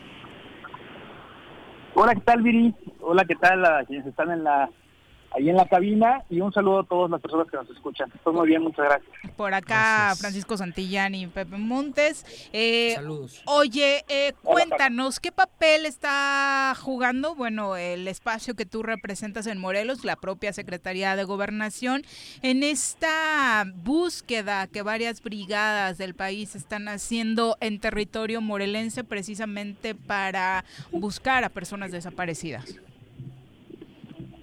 Sí, bueno, por parte de la Secretaría de Gobernación y específicamente a través de, la competencia, las acciones y todo el trabajo que ha realizado la Comisión Nacional de Búsqueda, eh, pues hemos planteado para este año, hay una agenda en todo el Estado en materia de desaparición eh, que va muchos temas. Eh, hemos tocado desde la situación de las fosas en Jojutla, el traslado de los cuerpos eh, unas cosas particulares, lo comentábamos aquí hace poco eh, cuando me dio la oportunidad de estar presente. Eh, lo mismo con otras acciones de otras instituciones. La Fiscalía General del Estado tiene otras acciones que nosotros acompañamos eh, como parte de una mesa de coordinación o mesas de coordinación que se han tenido. En el caso de inhumación de CEMEFOS está la construcción de un, más adelante, la construcción de un centro de identificación humana y búsqueda en Cuautla, que tienen mesas para generar política pública adecuada a, las necesidades y las demandas que las familias están presentando en torno a distintos elementos de identificación para los cuerpos de las personas no identificadas, eh, varios mecanismos de transparencia y además pues tenemos enfrente eh, la, una medida eh, muy particular que han tomado las familias en el país, las distintas colectivas de familiares que buscan a sus desaparecidos y sus desaparecidas, que es la sexta, la sexta edición de la Brigada Nacional de Búsqueda. Esta, hay que recordarlo, se ha hecho en todos otros estados, Veracruz, por ejemplo, y es una, no hay que confundir con la Comisión Nacional de Búsqueda o la Comisión Local de Búsqueda. La Brigada Nacional de Búsqueda es un ejercicio enteramente... De la sociedad civil, ¿no? De la sociedad civil, de los colectivos, de las colectivas de mamás, de tías, de abuelas, que son fundamentalmente mujeres eh, que están eh, construyendo distintas formas de incidencia eh, que pueden rayar o no en lo institucional, es fundamentalmente con, con, distintas comunidades y que van a estar del 16 al 29 de agosto eh, generando diversas intervenciones, así se le llama, en colaboración con distintas comunidades, por ejemplo la comunidad religiosa. Estos colectivos de víctimas, tanto aquí del Estado como nacionales que van a estar presentes, se van a acercar a las iglesias de todo el Estado, específicamente en 14 municipios, para buscar sensibilizar a través de las comunidades religiosas en torno a esta, esta deuda del Estado mexicano que tenemos eh, tan grande esta herida en torno a, las personas desaparecidas, las miles, decenas de miles de personas desaparecidas que tenemos en el país. Eh, lo mismo con comunidades educativas, se van a acercar a las escuelas, se van a acercar a las primarias, a las secundarias, a las preparatorias, se van a acercar también, desde luego, a los ayuntamientos. Estamos hablando, insisto, de 14 municipios en todo el estado, donde van a buscar sensibilizar a los funcionarios públicos, van a buscar sensibilizar a las policías municipales, van a, van a buscar sensibilizar a pues un, colectivo muy amplio de funcionarios públicos que buscan sumar a esta causa y nosotros desde la Secretaría de Gobernación y de la Comisión Nacional de Búsqueda, desde luego que estamos colaborando en lo que se requiera para poder eh, que este esfuerzo, que hay que decirlo, no tendrían por qué estar haciendo. No tendríamos por qué estar pidiendo que las familias, estar viendo familias movilizándose en todo el país buscando sus familiares. Eso es un escenario que no quisiéramos llegar, pero son los instrumentos a los cuales eh, esta deuda, insisto, de años, pues ha obligado a, que se considere como un, instrumento para las familias. Operativamente, ¿cómo funciona, eh, Carlos? Eh, ¿Las familias son las que eligen el territorio en el que van a realizar el trabajo de búsqueda? ¿Ustedes proponen conociendo mejor el territorio local? Sí, ellas, eh, las familias hacen un prediagnóstico, va, literalmente es preguntar, es preguntar y así con, la crudeza de las palabras es preguntar dónde se tienen, dónde hay conocimiento ¿no? este, acerca de que pudieran haber personas eh, que estuvieran digamos, ocultadas ¿no? de manera irregular en algunos lugares Perdón. tienen retenidas a personas Carlos, esta, esta, esta pregunta la hacen a la comunidad o acuden a las autoridades ya con cierta luz de que las autoridades tengan pesquisas de que en algún lugar se están haciendo. Bueno, desde luego que la, que la misma autoridad, no, la autoridad ministerial, en este caso la fiscalía, desde luego que les podría podría aportar información, pero el, el centro de esta Brigada Nacional de Búsqueda, que es un ejercicio de sociedad civil acompañado por instituciones, es para preguntarle a la comunidad. Le pueden preguntar a policías, le pueden preguntar a eh, los, los, pastores, a los sacerdotes, le pueden preguntar a, la gente de las comunidades religiosas, a la gente de las comunidades agrarias, de los núcleos agrarios. Oiga, ¿usted sabe dónde hay indicios de esto? ¿Usted ha escuchado? Eh, porque el centro de, de esta acción ni siquiera es de judicialización, es un tema de lo más importante en esta agenda, que es reencontrar a las familias. Eh, y por eso se tienen que tocar esas fibras y, esos, y esos mecanismos agotarlos, porque a veces pues se dice, ¿no? Todos sabemos dónde pasa X o Y delito, o dónde, se, dónde pasa esto, esto. Pues en ese sentido, pues se, se ocupan esos mecanismos, se acercan, se sensibiliza y van, y van escuchando de indicios. De ese prediagnóstico, las mismas personas que organizan la brigada construyen una hoja de ruta, pero una hoja de ruta que siempre puede cambiar. ¿eh?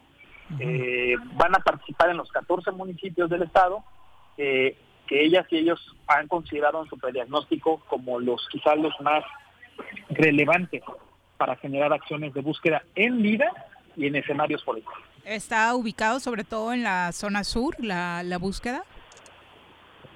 pues atraviesa, digamos, toda la zona oriente, ¿no? Desde, desde Cuernavaca hasta Puente del eh, están ubicados los municipios, desde luego en algunos de la zona poniente, eh, pero esto finalmente lo van a determinar ya de manera definitiva eh, la organización de esta Brigada Nacional en los próximos días y ya se podrá contar con, con cuáles serían las intervenciones que se tienen en cada uno de los espacios que se presenten.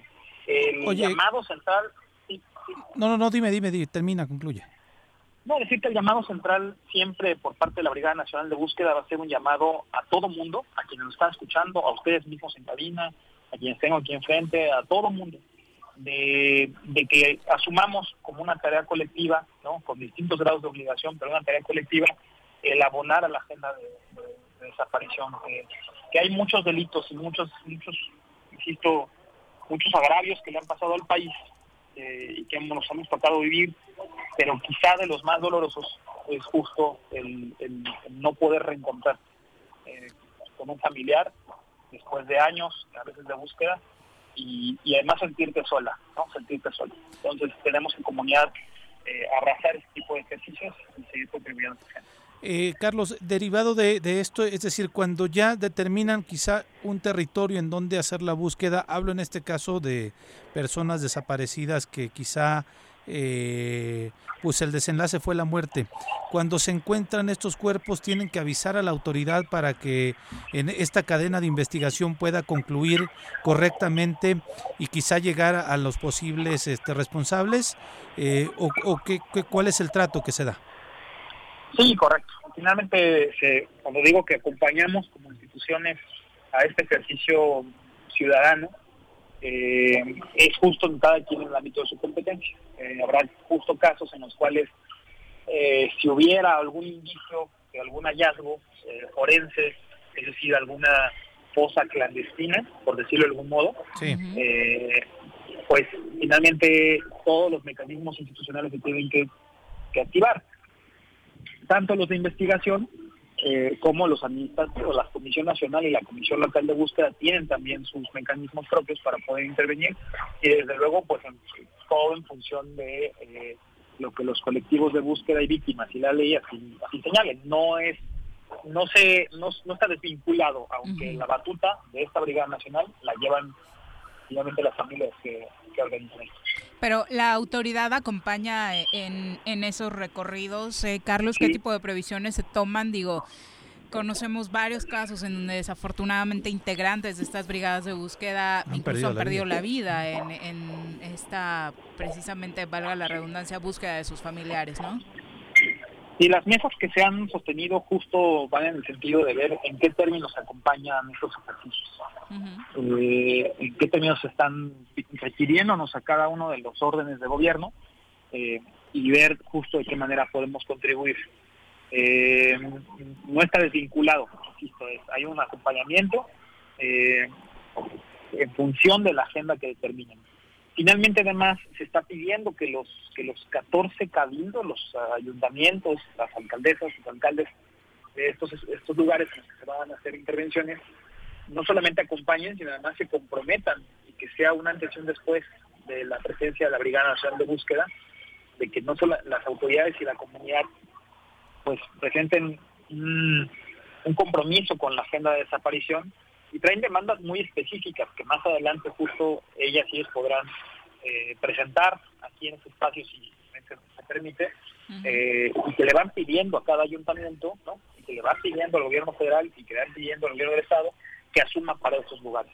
Entonces desde ese 16 al 29 pues estaremos escuchando eh, seguramente cuáles son las exigencias y, y el diagnóstico que se tiene para cada municipio y, así en ese sentido las autoridades se irán sumando ese compromiso o no, que también es una posibilidad. Estamos buscando nosotros desde, en colaboración también con el gobierno del Estado, buscando que eh, pues, todos los ayuntamientos si, eh, tomen, digamos, este compromiso, no lo asuman como un asunto de un evento de un día, de una llamada de petate, sino que haya elementos claros y contundentes de cómo vamos a dar pasos hacia adelante en esa materia. Son casi 14 días los que estarán. ¿Sería un día por cada municipio o los trabajos se van a realizar de manera paralela?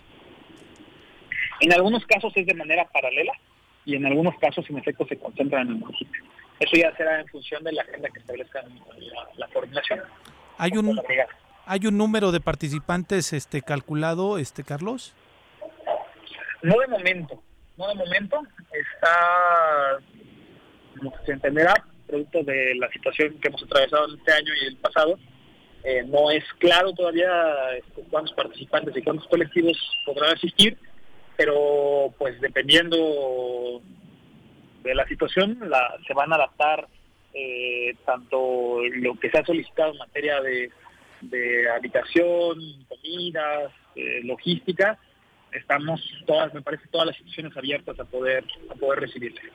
A estas alturas del partido no hay ningún estado del país que se salve de esta situación, Carlos. Sin embargo, eh, ¿qué, ¿qué, se dice de Morelos eh, en estas reuniones de la Secretaría de Gobernación? ¿Es realmente preocupante eh, lo que se está viviendo en nuestra entidad, dadas las condiciones eh, pues de territoriales? Somos un estado pequeñito y la verdad con un grave problema.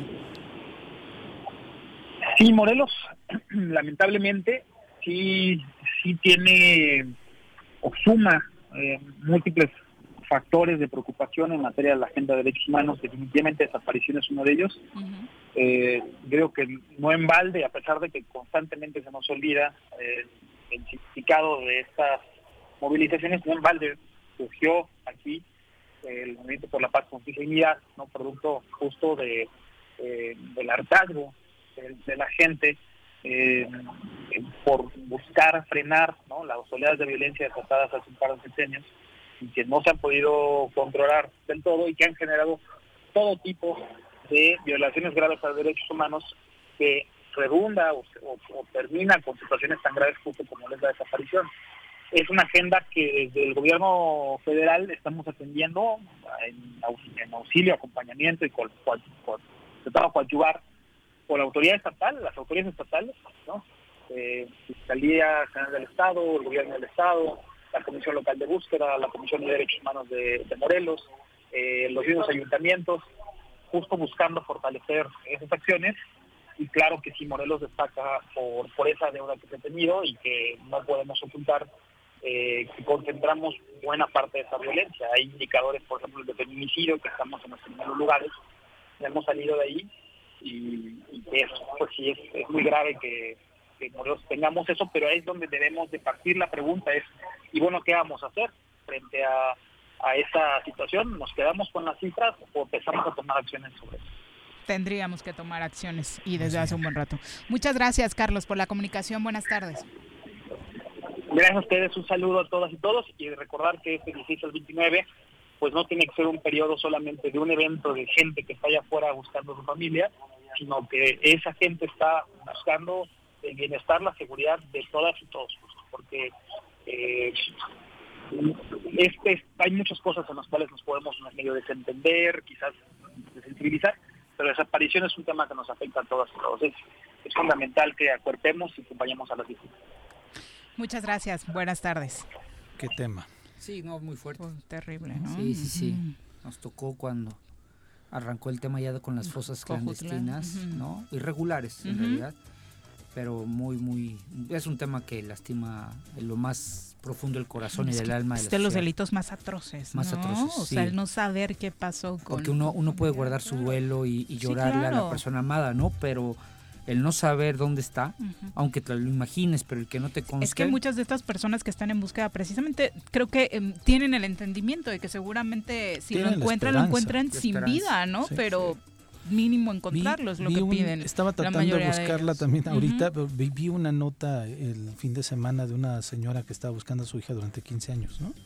Y en donde este, encuentra el, el, pues ya la osamenta de la chica y su frase fuerte es hija no me cansé de buscarte no ya te encontré. pero que son palabras que te retumban el alma que te dejan de con un gran dolor y que pues al menos eh, sí eh, esta como lo decía Carlos esta historia a pesar de que había eventos aislados o sea esfuerzos más que eventos esfuerzos aislados de búsquedas de empezó con las mujeres de Ciudad Juárez, ¿no? De búsquedas de país, desaparecidos, sí. ¿no? En todo el país sí hubo un auge de o donde se lograron entrelazar mm. todos estos colectivos de mujeres de principalmente mujeres porque es, que la mayor parte de las mujeres. que integran precisamente sí. estos grupos son mujeres. Son mujeres, ¿no? Sí hay sí hay padres de sí, festa claro. también, pero la mayor parte de las de los esfuerzos son encabezados por mujeres y decía yo cuando sucede el desafortunado hecho del hijo de Javier Sicilia y se genera este movimiento a nivel nacional con estas marchas en todo el país y, y principalmente la que aglutinó a todos estos dolores, ¿no? Porque son esos dolores eh, los que aglutinaron, fue en donde logramos encontrarnos con historias completamente conmovedoras, otras terribles como la de Allende que mencionábamos aquí, que la podemos ver en, en, Netflix en este documental, pero este fuimos encontrando que ese dolor que nosotros pensábamos que era exclusivo de Cuernavaca o de alguna región de nuestro país era un dolor sí sí sí era un dolor que lo está teniendo todo nuestro país y que desafortunadamente las autoridades no son no han tenido la capacidad evidentemente de hacer justicia evidentemente no han tenido la capacidad de poder encontrar y estar eh, encontrar estas víctimas desaparecidas y estar dándole la cara a la ciudadanía, ¿no? Por eso de pronto cuando Andrés Manuel se avienta esos discursos de que la sociedad civil, que son grupos de neoliberales los que crearon, no, la sociedad civil organizada nace a partir de la incapacidad del Estado para atender diferentes temas. Y este es uno de los temas más dolorosos de nuestro país, de los cuales yo creo que ninguno de nosotros quisiera quisiera estar en los zapatos de estas mujeres y de estas personas que están haciendo además su esfuerzo, Viri, con su dolor pero además con sus propios recursos. Que es otro tema. La gran pregunta es por qué las víctimas tienen que salir a ponerle de su bolsa, con su esfuerzo, con su trabajo, para hacer el trabajo que le tocaría realizar a las autoridades, ¿no? 2 con 31, vamos a nuestro reporte del clima. El reporte del clima semanal con Nuri Pavón.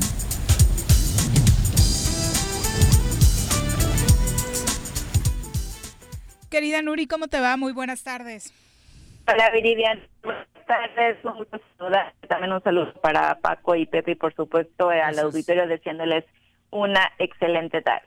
Igualmente. Nuri, el clima la semana pasada estaba como que nos ciscaba, como que llovía, no llovía y después ya no llovía. Ayer el, golpe de calor está con todo, Nuri. ayer, estaba el cielo nublado como eso de las 7, 8 de la noche en Cuernavaca, que auguraba que iba a caer una tormentón. Tormentón y después nada. Pero bueno, ¿qué nos depara esta semana, Nuri?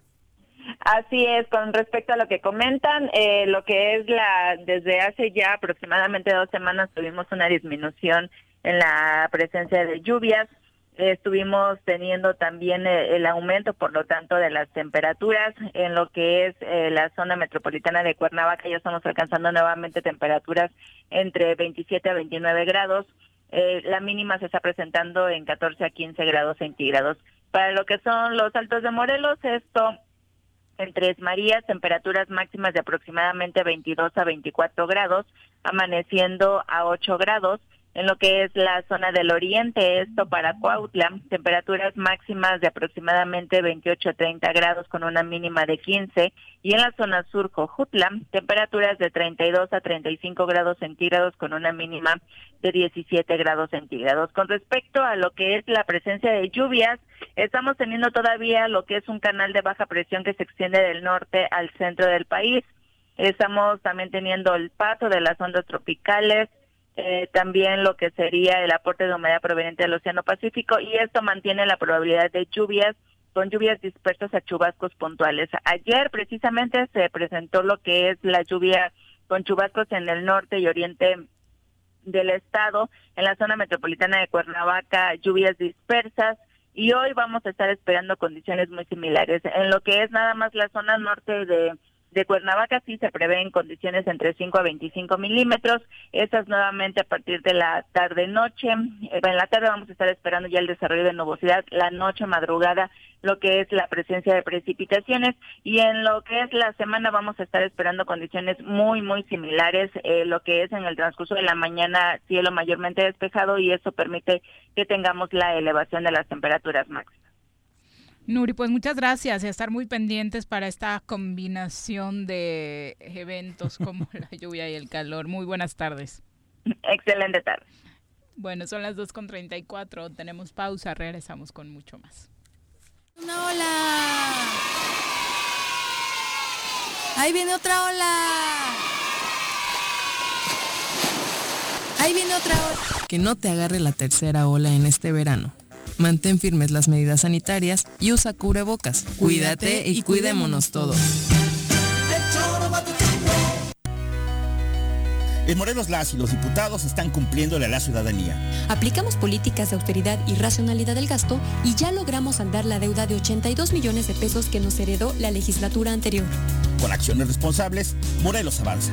54 legislatura. Congreso del Estado de Morelos. Copicopias Cuernavaca. ¿Necesitas imprimir? No busques más. Copicopias es tu mejor opción. Somos los expertos en publicidad, impresiones, fotocopiado y diseño web. Te ayudamos con tus tarjetas, volantes, lonas, escaneo, sublimado, vinil, playeras y mucho más. Visita nuestro catálogo y agréganos en WhatsApp al 777-349-5053 o llámanos al 777-244-4232. Encuéntranos en San Cristóbal número 3, Colonia San Cristóbal, en Cuernavaca, Morelos.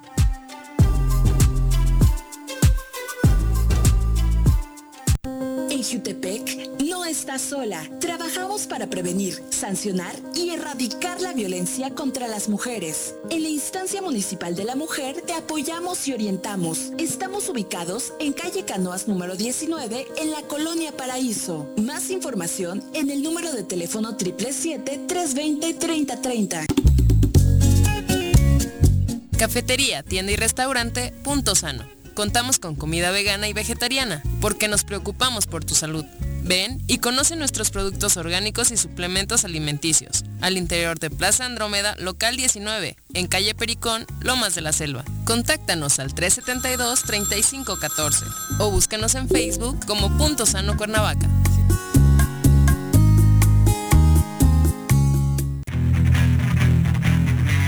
¿Te gustan los caballos?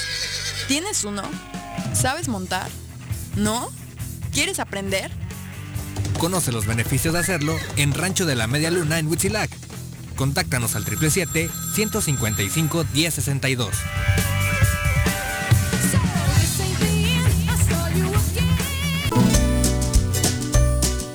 No importa el color del semáforo, debemos seguir protegiendo nuestra salud ante el COVID-19.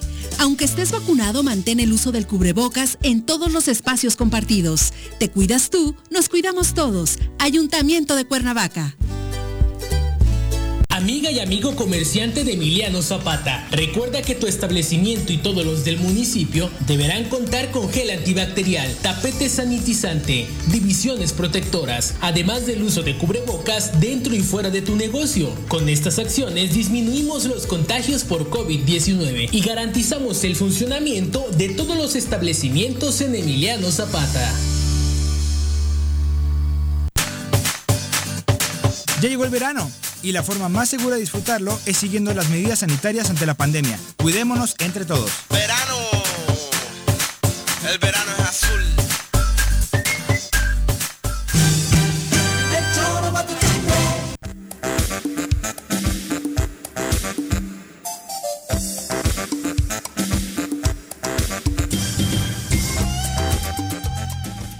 38 de la tarde vamos a platicar con nuestro experto en materia electoral. Conoce todas las reglas y procedimientos electorales con nuestro experto Elías Barú en El Choro.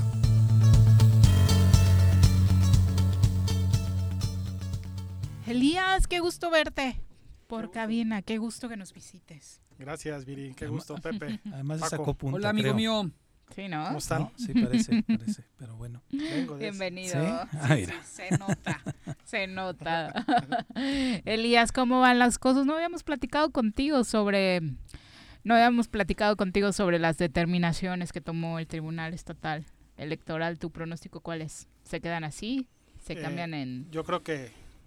La siguiente. la que podría decirte con más certeza, sin asegurarlo, que tendrá que cambiar es la de Andrea Gordillo, con el cual le, revocaron el, triunfo. ¿Crees que regresa Andrea a la diputación? o sea, de acuerdo a la, a la ley. la semana pasada sacó una infografía, de hecho, la sala regional eh, la semana pasada, eh, en qué supuestos deben de anularse de casillas y en qué supuestos no. por, el, por el asunto de los representantes, si son de la zona o no son de la... Es De la sección electoral.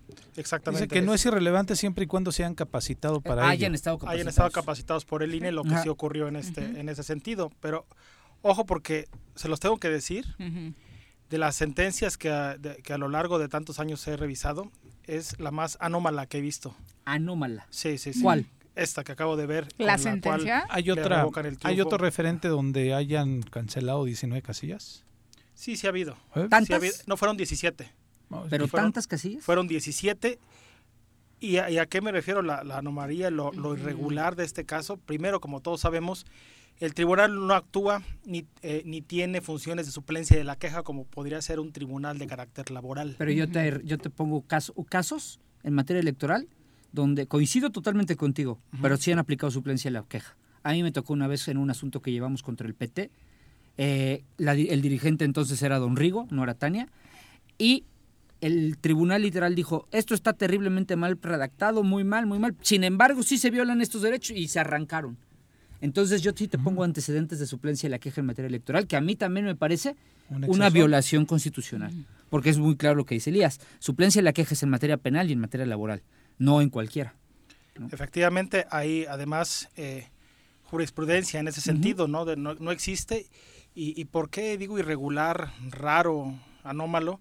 Porque hubo siete casillas que Morena no impugnó y sin embargo el, tribunal se las, se las da. Pareciera que cuando deciden ir en ese sentido, con las 10 casillas que había pedido Morena, aún así no, no revertían la ventaja de Andrea Gordillo sobre Alejandra Flores, que era de 832 votos. ¿No 500? Eran 500, ¿no? 832, sumándoles ya también los del PSD.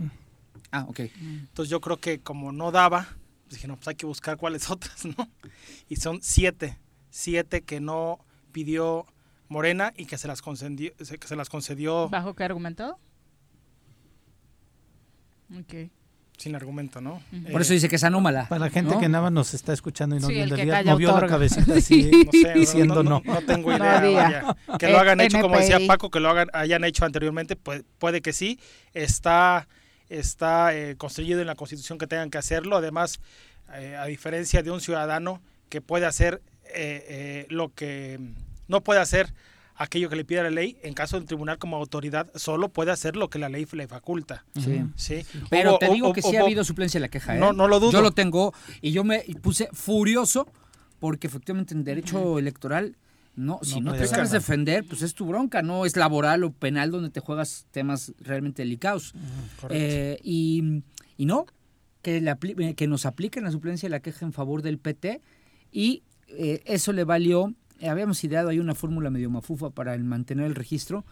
eran como tres categorías, mantener el registro, acceder a prerrogativas y acceder al Congreso y eso le valió al PT que le quitaran todos, todos las restricciones y fue la sola una categoría entrar al Congreso, registro y prerrogativas. Pero bueno, eh, sí aplicaron suplencia a la queja.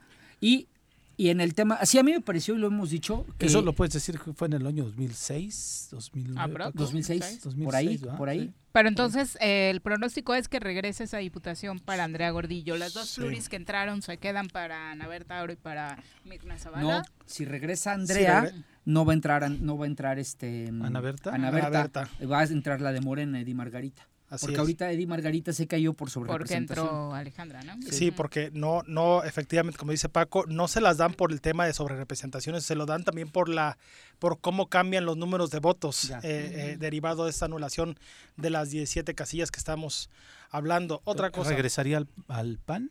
No. No. A Morena. A Morena. Edi Margarita. Edi Margarita. Eh, de todos modos, vaya, sigue siendo una diputación más... Eh, o sea, Mirna es la única que ve inamovible. Sí. Sí, salvo que se gane, digo, ya no es este juicio, pero el del otro del que hemos platicado, de Gabriela Marín Sánchez, quien es eh, la, Morelos, Progresa. en la posición número dos de la lista. Si ella gana su juicio, de automático entraría Alfonso de Jesús Otelo Martínez. Por el tema de la paridad. el PES no cambia, el PES tiene una... El puede cambiar. Tiene seguro, tiene seguro su, ingreso. que sí es un hecho eh, es que la Pluri 2 del PAN no entra. Ahí se aventaron una jalada los del INPEPAC, terrible, con todo el cariño que le tengo a varios consejeros, fue una jaladota, asignaron pluris como regidurías y todo el mundo nos quedamos, o sea, los que hemos ya tenido experiencia en esto decimos, ¿qué onda? ¿Por qué hizo eso? ¿No? Basado en ahí en una interpretación medio locuaz ahí. No es cierto, no hay posibilidad alguna de que entre la pluri 2 del PAN. O sea, el PAN se queda con cuatro. Sí. Bueno, ¿no? a reserva de Andrea. A reserva de lo que pase con Andrea. Así, así sería, eh, vaya, una, una diputación plurinominal y tres diputaciones uninominales. Uninominal. Distrito 1, 2 y 4.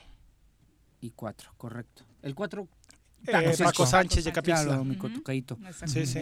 No, pues está. Y se resuelve en la primera sala. Y que seguramente Paco va a ser el coordinador del grupo. Quién sabe. Ese ya se lo estoy adelantando yo. ¿Sí? Yo te, yo, ese ya no es de materia electoral, pero yo se las adelanto. Yo creo que va a ser el Toby. Hay, hay que dar la puestita en la mesa. Ahí te diría que puede, podemos echarnos unos tacos de apuesta. Órale. O algo así. De asesina, ¿no? Sí.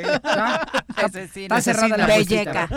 También, hay que, siempre que se dan los, las coordinaciones parlamentarias, tienes que ver cómo designa cada grupo. Mm. En el caso del PAN lo designa el presidente. Sí, claro. Sí, sí, sí. Eh, Paco puede estar haciendo una gran presión por su experiencia. Pero, tengo la impresión que se va a imponer el cariño, la amistad, la sumisión y la todo lo que le quieras poner ¿Sumisión? Se va a enojar el Toby hacia los terrazas. bueno, hacia Juan Carlos. Perdón, Toby es mi carnal, Toby es mi carnal, nos llevamos pesado, él lo sabe, me llevo pesado con él, pero así se lo diría si estuviera aquí enfrente. Mm. La determinación que yo veía sería que es porque es el diputado que tiene mayor votación del de PAN todos los del sí, y que además es el que tiene más experiencia en trabajo de la función pública. Te voy a decir es ahí algo, como lo, atribuyo, sí, pero no sé. Le a ver, disputa, no, no, no. Yo coincido con contigo. Demás, sí, o sea, tú vuelvo a lo mismo. Como me Una pasaba cosa con es Juanji. Una cosa es lo que es, sí, claro. lo, lo, que debiera ser, perdón, uh -huh. lo, lo que debiera el ser, deber ser, que lo que es. Tú estás en el deber ser y comparto. En el PRI pasa algo similar. En el PRI sin Beto Sánchez no tendrían registro. Claro. No tendría registro el PRI. Uh -huh. Y la amistad, alianza, sumisión y etcétera, etcétera, de Eliasib a Jonathan va a ser que sea va el a ser coordinador. que sea el coordinador Eliasib. Entonces, deber ser. Entonces, en el mundo del deber revés ser deberían estamos. ser Paco Sí. y Beto. Sí. Es van a ser los amigos entrañables y sumisos de los presidentes de partido. Ya utilizaste mucho la palabra sumisión. Sumisión es la palabra. Eh, En el PRI, Lunes de en el PRI sumisión. sería otra palabra que no quiero decir porque podría herir algunos sentimientos. No sé si ya comentaron también en la mesa el- el- la determinación que tomó el día jueves el Consejo General del INE respecto a los dictámenes que envió. Eh, Lo de Marianita. eh, ¿no? Ah, eso ya me es. corrigió. Sí. Es que te voy a decir algo. Venía en el avión, Vaya. me urgía subir. Tenía que, clip. amigo, yo no te podía, yo no te, de- yo no te, de- yo ¿de no qué te podía dejar en error, amigo. ¿De Marianita? Venía, venía de, venía de precisamente de Nuevo León. ¿Primera clase? No, ojalá. No me alcanza. Iba con mi niña y mi esposa. Y Fue a ver entonces- precisamente yo a creo que Samuel. sí, yo Fue creo a ver que a. Samuel Eh, precisamente. Y entonces, este, por estaba ya por acabárseme la señal cuando subí. Es, y fue, fue cuando la aeromoza dija- te, dijo, joven, Joven, guarda Deja el celular. Y dijiste, primero gracias por lo de joven. ¿Cuál fue tu tweet? Sí. Puse, cité al INE, al Instituto Nacional de Evaluación y Estadística, en lugar del INE. Ajá. Ah, Se me olvidó, ¿por qué? Porque yo decía que el IE, el INE, perdón, tiene un problema. Quiere corregirle la plana a los ciudadanos. Todos coincidimos Ay, qué feo le dijiste Samuel. que Samuel, no, Samuel, Bruto, es impresentable. Es que te digo algo, me cae muy gordo que se están burlando de, de- o sea, va y Marianita, ay, me debes 29 millones, y sí, ya ahí te los debo, burlándose.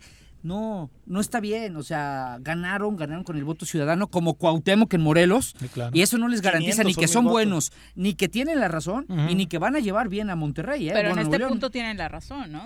En este punto... eh, Es injusta la sanción, Sí. ¿no? Es injusta por un tema. Ojo, eh, Mariana Rodríguez está registrada como una persona física con actividad empresarial. Por lo tanto, eh, y, y bueno, y el, en el giro que presenta ante el SAT, pues sí es todo el tema de marketing que conocemos. Hablando del tema electoral, no hay amigos, no hay esposa, no hay esposo, es decir, no hay, es que mi esposa me organizó una comida en su casa, invitó a eh, mil personas Se y hubo un bacanal y, y cantaron los Tigres del Norte y pues es mi esposa, no, no, no se lo puede, todo cuenta. Por lo que creo yo, y estoy convencido de que no tiene razón en este caso específico el INE, es porque el día de la sesión presentan, no sé si no se hizo valer antes o qué sucedió, pero presenta una, un cambio, una modificación de la situación en Hacienda eh, Mariana Rodríguez, no que el de primero alta, de junio de 2020 eh, quedó, eh, fue dada de baja. Entonces, por tanto, eh, por eso no tendría razón. Ojo, no sé si el representante de Movimiento Ciudadano ante el Consejo General del INE no lo hizo valer Y si lo, o si Pero no, también Mariana podría estar cayendo en un delito peor. ¿Cuál? evasión fiscal porque ahora van a ir a ver si tiene ingresos. No, porque ahí en ese tema no, no, no cobró. Se supone que a partir de ese día se dedicó el no, tema. Pero no tal vez en Samuel, otro. pero ¿y en lo del otro? Ah, eh, bueno, eso habría En recaería en los otra O sea, yo creo, que, yo creo que está como cuando Gaviota le hizo el video a Peña para salvarlo. Aquí le está tomó una decisión que la puede llevar a un camino más delicado, que es evasión fiscal. Vaya, eso, es- eso ya es arena de otro costal. Si, Sí, en- si durante esa época, es decir, del primero de junio de 2020 eh, a- al día de la elección, eh, tuvo ingresos por conceptos de publicidad o, o cualquier otra cosa del giro que representa, pero por el otro tema de que como es mi esposa, entonces no vale, sí, no, ahí, ahí sí yo difiero. que O sea, sí aplica para todos, porque Sí, es algo sí. que de pronto porque lo, lo- lo- desconocemos, lo hicieron ¿no? por el otro lado, porque lo estaban cosificando, ¿no? Por, por cosas como, como una, como una- tu pareja sentimental, eh, No en te este puede caso, apoyar. En este caso, una cónyuge no, no, no te puede apoyar. O sea, sí, sí puede, pero ella es una empresa, vaya. O sea, a, a la vez es una persona que Pero está, en el 2020 ya no era una empresa. efectivamente, por ese lado, Ahora, le tienes que avisar al INE, mi esposa ya no es una empresa cuando el proceso electoral fue después de que la dieron de baja. Es Se- innecesario. por eso le digo que no si yo sé, me caso no mañana, sé. tengo que decirle y hago campaña para el 2000, le No digo sé. al INE, este, mi pareja no es este una empresa. Sí te, sí te vigilan, ¿eh? Sí te monitorean. Cuando Mari iba a ser candidata, me pidieron que no subiera nada de ella. No porque yo sea Marianita, ni mucho menos. Ojalá tuviera la, la undécima, milésima de seguidores que ella. Pero sí me dijeron, cuidado porque sí se pueden con- Te iba a una broma cuantificar. pesada. Eh, ah, échatela, no te Ibas a ser Marianita, pero la que salió con Jesús Ortega, ¿te acuerdas? La chiquitita, una niña que sale. Esa mera. Este, pero, pero realmente sí me comentaron eso, ¿eh? Que mm, si iba a pedir yo el voto para, para Mari, siendo mi esposa, teníamos que eh, cuantificarlo. Ah, caray. Sí, porque to- obviamente ya te imaginas, yo estaba preparando ahí la tarjeta Claro. y órale, yo en Facebook y todo. Dijo, no, calmado, ¿eh? Pero está Ah, súper no, bien establecido volvemos. que las historias como tal, entiendo algún tipo de publicidad como esto de Facebook que ya puedes contratar y demás, pero son sus historias, es su red personal. Pero repito, Sí, es lo que ella- O sea, y no está es- vendiéndolo tú no como tal, es como esposa acompañándolo a pegar calcomanías a los autos. Volvemos a lo mismo. A ver, si por ejemplo en, en- en- en la campaña de 2015, oye, Paco le organizó a, a su esposa una comida. Sí, y, y es su esposa, digo, de- de- y fue el, el- el pretexto, el argumento fue su cumpleaños. Pero ahí su- Lo entiendo, ahí hay un gasto, Ahí hay un ¿no? Lo que decías, Sí. el grupo, Pero en la general, comida y demás. aquí todo pero tiene- acá es si no una todo se disfrazaría. Eso, ¿no? si no todo se disfrazaría. ¿Qué, qué le costaría al ver- verde decir, los, mis influencers? A ver, Armando Ah, es mi carnal. Yo lo entiendo, pero está legislado, o sea, sí No está, está legislado. No, establecido pero ahí. eso entra Sí. por lineamientos. Sí es, Sí. o sea, sí es válido. Pero por por, eso, por eso le digo, la excepción, No ley. la excepción del de este tema del que estamos hablando es la baja que ella presentó el primero de junio de 2020. Pero si no existiera, yo estaría de acuerdo en este tipo de sanción. Por ese tema no. Siempre y cuando se haya invertido en una pauta. Pero si lo subes a una red social donde no inviertes Ella una no necesita invertir nada porque ya tiene a los seguidores ahí cautivos, ¿no? Y por eso cobra. Que a él no le haya cobrado es otra cosa, pero es, es un trabajo que... Por eso te digo que lo delicado me parece que ahora, o sea, va a tener que justificar que no cobró un año porque si no le van a acreditar de evasión Sí, porque fiscal. para quienes la seguimos, obviamente en ese año Sí, sí, hizo muchísima publicidad Sí, de diferentes productos. Puede haber ¿no? renunciado. Ah, hizo publicidad Sí, de productos. claro. Ah, mira, ahí está la Sí, bronca sí. que De hecho, en la misma campaña de Se- un se protector echó un solar gaviota. tendría que... ¿no? Digo, ya, ya será arena de otro cosal ver Y si en ese y- periodo... Y la WIF encantado de la vida que lo están haciendo, seguramente. Como, de- como Samuel de Santo de la No. Devoción del Presi. Sí, seguro, sí, sí, sí. seguro, no sé si ya la vieron, pero pues. Pero sí se quieren Y el- o no se quieren. Y, y el otro tema, ¿no? Que El- la otra vez lo recibió bonito. em. Ha recibido Y todo. se solidarizó No, con, pero- con pero- tema él No se les ¿no? olvide que una de las propuestas de Samuel que no va a poder cumplir y va a generar un gran enojo en quienes votaron por él es salirse del pacto fiscal y dejar de mantener, en palabras de él, no mías, en palabras de él, dejar de mantener, que los norteños dejen de mantener a los A flojos los del sur. del sur, sí. ¿no? No, claro, Entonces, ya ha dicho cualquier cantidad nada de más que se, babosadas. nada sí, más que se atreva a, por eso dije bruto impresentable. Eh, nada más que se atreva a querer echar ahí su esta y a ver cómo le va.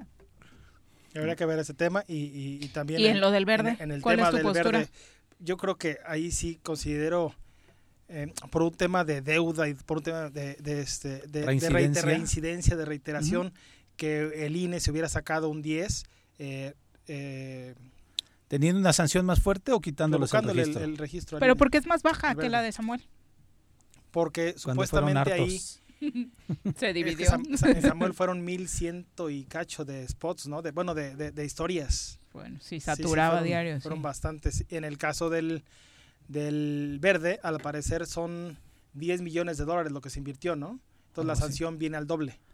Ahora, hay que hacer mención. Y, eh, no, un millón de dólares. ¿Uno de dólares? Uno, porque eran 20 millones de pesos. entonces, por eso se las duplicaron. Va por el doble. Y también se le castiga con un año de no de no tener eh, publicidad. Espacios oficiales, ¿no? Ahora, Elías, hay, que considerar que estamos hablando de estos dos casos por el tema de redes sociales, pero que el partido con mayores sanciones económicas este, fue Morena, Morena. ¿no? Sí. Más de 500 y cacho de millones de pesos. Efectivamente, el día 22 de julio es el plazo que marca para que la Unidad Técnica de Fiscalización presente ante el Consejo General los dictámenes y fue ese día cuando eh, se concluyó la auditoría de 29.612 candidaturas, que fueron 55% más que en 2018 y se sustanciaron 748 quejas que fueron resueltas al final de esas 748 en 491 resoluciones. De conjunto se impusieron sanciones por más de 1.200 millones de pesos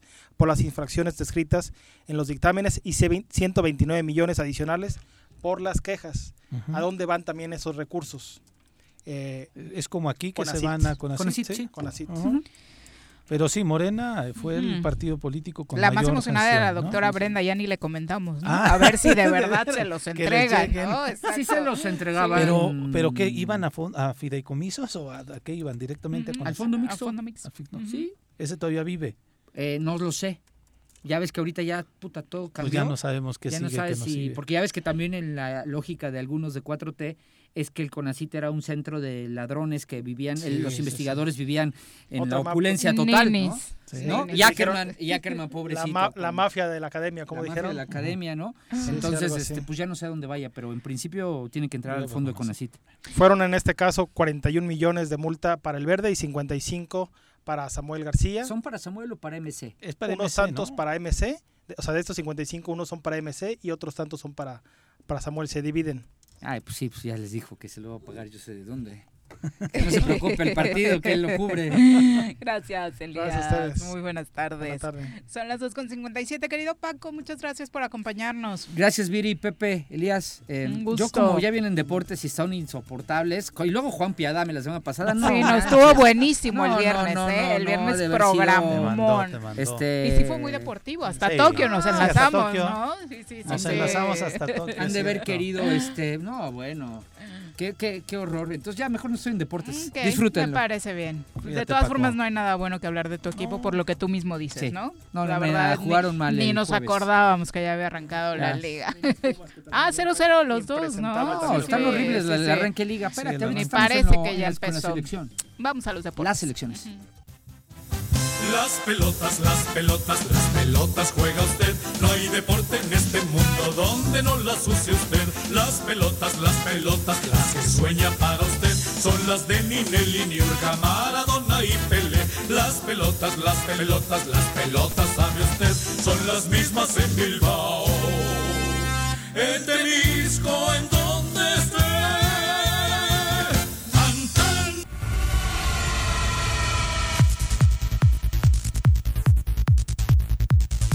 Power, como dice Martín Oli, Bruno, ¿cómo te va? Muy buenas tardes. Hola, buenas tardes, Viri, Pepe, saludos a todo el auditorio. ¿Te gustó algún partido de fútbol que viste el fin de semana? ¿Viste alguno? Bueno, ¿viste alguno o no? Eh, sí, bueno, vi el, Toluca contra Juárez 3-1. Fue bueno hasta que llegó la tormenta y creo que después fue muy malo. Sí, claro, hasta se mezclaron las señales de las televisoras. ¿no? Sí, fue, fue rarísimo porque fue en Juárez, en pleno desierto, muy raro y una, un tormentón eléctrica. Se paró que como 20 minutos. Sí, se paró casi Pobre Tuca, ¿no? Después de una vida tan nice con su Ferrari en San Pedro Garza García. Ahora, sí, ahora sin luz en el estadio. Sí, ahora se va a un equipo que eh, va a sufrir, va, a sufrir, se ha reforzado bien, pero no es un equipo de los que tengan cartera tan ancha como... ¿Ya no le di seguimiento? ¿Fue muy bueno el contrato de Tuca? Eh, bueno, sí es bueno, económicamente es bueno, no, obviamente no mayor el de Tigres, pero también aceptó porque se llevaron también como directivo a Alejandro Rodríguez, que también estaba, ya formado parte de la directiva, formó parte con Tigres. ¿Te, acuerdas que ya se, estaba, se estaba sonando ese, ese, ese cambio en la directiva desde la hipotética historia de que podía llegar aquí un filial de Juárez en la Liga de Expansión a Morelos, ¿recuerdas? sí, hace, algunos, hace, algunos, meses. Sí, ya desde... Se hablaba de que la señora Alejandra de la Vega podría traer, que es la dueña del equipo de, Bravos de Juárez, podría traer una franquicia de, de Liga, no, de Liga de Expansión al Coruco, pero pues solamente fue fueron rumores, nada, todavía hasta el momento, no no sea no hay alerta de ningún equipo en el Coruco Díaz, pero sí con ese, bueno, realmente no arrancó con ese partido la jornada, arrancó con un fatal América Querétaro América con un 0 a 0 eh, espantoso el día jueves con muchas bajas. ¿Fue en Querétaro? ¿No? Por lo que dice Paco, con un estadio lleno. Sí, con un estadio con a gran capacidad, donde pues, el América tiene muchas bajas y, Querétaro, pues, eh, pues es la primera jornada. También tiene algunas cuantas bajas y no fue un buen partido de fútbol. En cuanto a espectáculo, no pudieron anotar el primer gol del torneo, los que sí pudieron fueron los de La Laguna que vencieron a domicilio a Necaxa 3 a 0. Otero, este jugador que fue el primero que anota, la primera diana de este torneo, ahora Grítalo México, que bueno, no me gustó nada el nombre ni la, la publicidad. Y bueno, 3-0, ya posteriormente sí, 3-1 lo, lo ganó el Toluca con una buena actuación, bueno, siempre, pero bueno, de, del partido de Santos, de lo que leí, Acevedo sensacional, ¿no? Sí, Acevedo dio un buen partido. Va a andar bien Santos otra vez este Acevedo, que fue uno de los mejores porteros de, del torneo pasado, llegando hasta la, a la sala final, y Santos que pues eh, sigue con la confianza, con esa energía de que viene de ser el segundo lugar del torneo pasado, el subcampeón, contra un Necaxa. Ah, pero al juego de las estrellas te llevas al que ven en taquilla y no al que fue el mejor, ¿no? claro. O uno de los mejores. Sí, a, Ochoa y no, no llevan quizás a, a los mejores. Bueno, se habla de que el juego de las estrellas, la elección fue por eh, quienes, eh, algunos entrenadores, sobre todo elección de, de, Juan Reynoso, que es el técnico campeón, que él eligió algunos prospectos y los otros fueron elegidos como jugadores de la liga y de algunos otros jugadores que no estuvieron en ese once inicial. Pero si es por taquilla, ¿no? Pero sí, realmente sí, es... hasta Moy Muñoz anda poniendo de pretexto, ¿no? Eh, lo entrevistó el Whatever Tomorrow y le dijo que en 2006 él merecía estar en la selección, pero por cuestiones de patrocinios no estuvo. Por favor, Moisés, o sea, lo único bueno que hiciste fue 2013, por favor. O sea, sí entiendo que los patrocinios eh, pesan, pero con Moisés no me parece que lo sea. Sí, no, no, no, tuvo la calidad para llegar a un mundial. Tuvo para competir en algunos partidos, quizás lo hizo bien, pero no. Había cuatro o cinco mejores adelante, mejores que. Le dieron la confianza cuando llegó el y Piojo. Y su peso, ¿no? la verdad, nunca pudo. Cuando le dieron la confianza nada más cuando el Piojo llegó como bombero a salvar al, al, Tri antes de ir al mundial que estaba prácticamente eliminado y ese repechaje contra Nueva Zelanda. Él tuvo la oportunidad, pero después lo dejaron fuera de la lista, ya cuando se fueron para Brasil. Seguro esa historia se la contó el piojo para que no se enojara de que ya no lo ¿no? bueno. No hubiera bronca. Oye, Chivas, pinta para mal. Chivas, resultado más sorpresivo, ¿no? Otra vez. Chivas, le contra un San Luis que pues, es una incertidumbre este San Luis, nuevo San Luis, ya no sé ni cuántos San Luis van a existir, pero que pierde, primero 2 a 0 se pone y ya en los últimos minutos se pone 2 a 1 de penal el Chelo Saldívar, pero las Chivas que no pudieron vencer al Atlético de San Luis hizo un resultado creo que pues uno de los más sorprendentes de esta de este fin de semana. El rebaño que sí tiene muchas bajas pero pues que es un equipo que no se reforzó. Y habrá que esperar eh, que, como que es lo que sucede en este torneo, pero no se augura un buen panorama para este equipo de, Chivas que no se ha reforzado y que bueno, sus jugadores suelen jugar mejor con la casaca nacional, como lo estamos viendo como Alex y como Antuna, que con la misma casaca de Chivas, no sé si no sé cuál de las dos tenga más el presión. O hay más disciplina con el Tri. El primer partido. Yo contra Francia, porque con Japón nadie, ¿no? Ni Alexis ni Antuna. Ni muchos más. Sí, contra Japón 20 minutos buenos que fue cuando anotaron el gol y regalaron el primer tiempo y y se jugó muy mal Eh, Pachuca 4-0 venció a León, Pumas 0-0 contra Atlas, no hay mucho que mencionar en este partido. Monterrey, ese partido estuvo bueno, Monterrey 1-1, creo que ha sido el mejor hasta el momento de la jornada, falta de uno. Monterrey contra Puebla que lo empata los últimos segundos del partido. Y el que sigue con esa mística el Puebla, ¿no? Sí, sí, con esa mística, a pesar de que les desmantelen el equipo. Es, es, yo lo que le contribuyo al buen trabajo de que tienen con el entrenador Nicolás Lacarmón, que es un buen entrenador y sabe hacer mucho con poco material. Y bueno, el conjunto de Tigres que lo ganó ante Tijuana anoche en la frontera. Y eh, para el día de hoy Cruz Azul se mide ante Mazatlán a las 8 de la noche en el Estadio Azteca. Es el duelo que pues cierra la jornada número uno de ese nuevo torneo. Con muchas bajas, ¿no? Sí, con muchas bajas el conjunto de la máquina. Dos de sus jugadores más importantes en el medio campo y eh, tres cuartos de cancha hacia adelante no están, como el caso de Orbelín, como el caso de Romo, que es su pilar fundamental, pero creo que Cruz Azul nos demostró que así como jugó contra León en el campeón de campeones, eh, que está para cosas importantes este torneo. La, verdad es que jugaron muy bien ante León. Fue un muy buen partido el campeón de campeones. No, no fue. Me Por eso me sorprendió el resultado de León en la liga. ¿eh? Sí, me sorprendió también. En, dos, en menos de tres minutos les metieron dos goles, Pachuca. Sí, me sorprendió también ese partido porque fue de alta calidad. Por lo regular, esos partidos son de pretemporada, son flojitos, pero el León Cruz Azul de hace algunas semanas en Estados Unidos fue bastante bueno. Y algo que no fue tan bueno fue la participación del equipo mexicano en, Tokio, donde ahora, pues un, un, equipo bipolar se ha mostrado primero da un partidazo ante Francia. Pero jugó muy mal.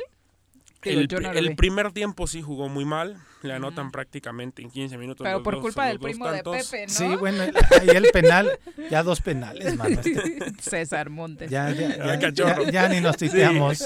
Adiós. Y dio dos penales, ¿eh? sí. Chorro Montes. Sí, dos. Sí, el contra Francia. Pero no se supone que nos hayamos reforzado con ese portero para salvarnos en estas situaciones. Sí, el, el gol, híjole, el primer gol Sí, no, no digo, destaca la velocidad. un poquito la animadversión, pero digo, si llevas un refuerzo mínimo en los penales, sí, bastante criticado, eh, Ochoa, y Ochoa nunca ha sido nunca de penales. ha tenido algunos que otros que ha sacado, pero no, no ha sido su especialidad, como el caso de de Talavera o incluso de Cota, que también es muy bueno bajo los, eh, frente a los 11 pasos. Pero sí, Ochoa nunca Talavera en eso es muy superior a Ochoa. Talavera en el Coruco Díaz vino a tapar dos penales contra Zacatepec. No me lo recuerdes, cabrón. Igual, bueno, iba a decir contra Cruz pero mejor no lo digo. Oye, ¿qué, la expulsión muy rigurista o, o, sí merecía Contra Johan Vázquez me parece que sí termina siendo justa, rigurista, pero algo justa, pero bueno, se va a perder el chico de Pumas del siguiente partido. Habrá que esperar quién lo sustituye, si se la vuelve a jugar con este chico que debutó en la central o a ver quién termina poniendo, pero sin duda que es una baja sensible porque pues es el central titular de Jimmy Lozano, que ahora se jugará al pase pues eh, Contra... ¿Y qué tal Sudáfrica? O sea, yo escuché que a pesar de todo le dio partido a Francia, ¿no? Sí, le dio partido al conjunto de Japón primero, en un 3 a 2 y le dio partido también al equipo francés, a pesar de que Ginac abusó de, de ellos, metiendo tres goles. y... Iba a decir sí, dije, ¿qué pasó ahí? no, va como líder goleador del torneo, del torneo olímpico con cuatro goles, Ginac. Además, ayer tomándose fotos con las clavadistas y, y bueno. Oye, pero de, México, ¿qué atribuyes? Porque yo lo que destaco, eh, aparte del buen fútbol que tuvieron contra Francia, fue la, el accionar físico, o sea, se veía una potencia física este, superior a los franceses, con una entrega y un desgaste muy importante, desde luego en media cancha, apretando en todas las líneas, y con Japón parecía que estábamos este, apenas en el primer partido. Sí, claro, o sea, me parece que la, intensidad de, de, los japoneses que le imprimieron en todas las líneas de juego este, fue la que terminó agotando a México, que de pronto tenía el balón pero que no llegaba Un equipo más rápido, el, de, Japón, técnicamente mejor creo que Francia, sin duda mejor que mejor Francia, pero más rápido el de Japón, más vertical y eso fue lo que le terminó por pesar al equipo mexicano que tuvo, creo que fue un partido donde tuvo que correr más el equipo mexicano y es por eso que existe tanto desgaste, pero creo que eso lo tuvo que haber trabajado un poco más el entrenador, porque bueno, a Laines lo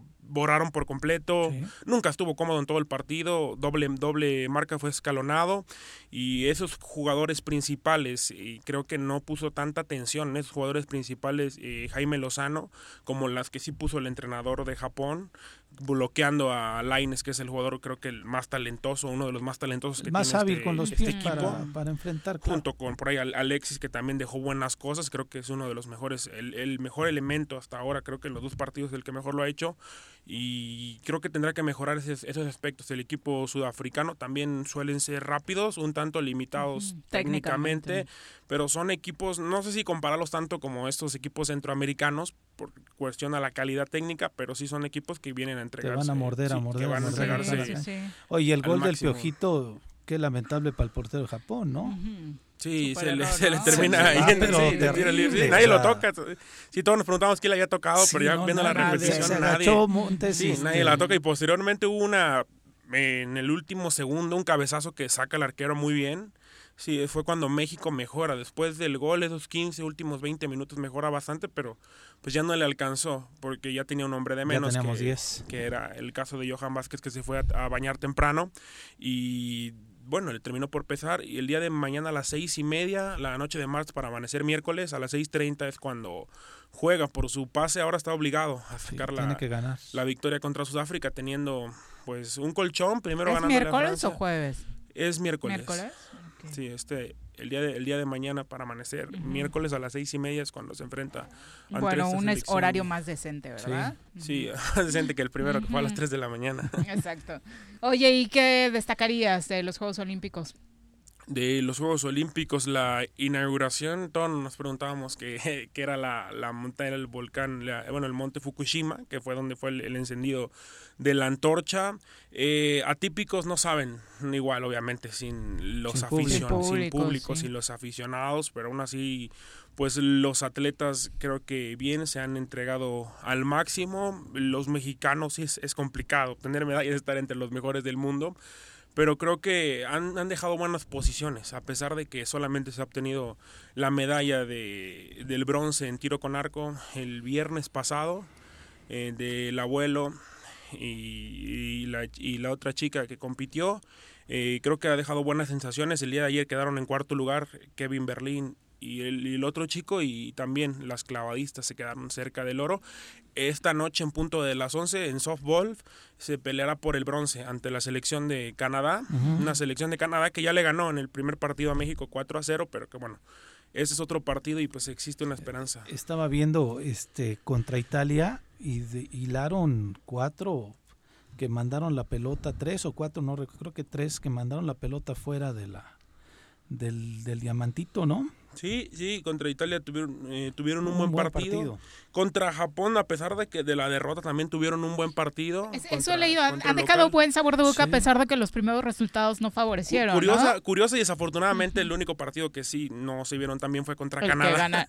ah, bueno, el primero, El primero fue el primero pero contra Japón se, se, vieron de buena forma, que perdieron, pero pudieron haber sacado la victoria, terminaron equivocándose y esta noche pues tienen una revancha por una medalla de bronce para darle la segunda a México y esperemos que... Esa no está presupuestada, ¿o sí? No estaba presupuestada, la de pero softball sí no. Eh, según los expertos estaban eh, tiro con arco de las chicas que desafortunadamente no cayó. Estaban clavados dos en los mixtos que tampoco eh, cayeron. Está también levantamiento de pesas entre los que están pronosticados. está béisbol que traen un lío por ahí con el tema de los uniformes. los tomateros se han estado tomando fotos como tomateros y no como, indica el protocolo. Y también está clavados plataforma 10 metros individual con Rommel, ¿no?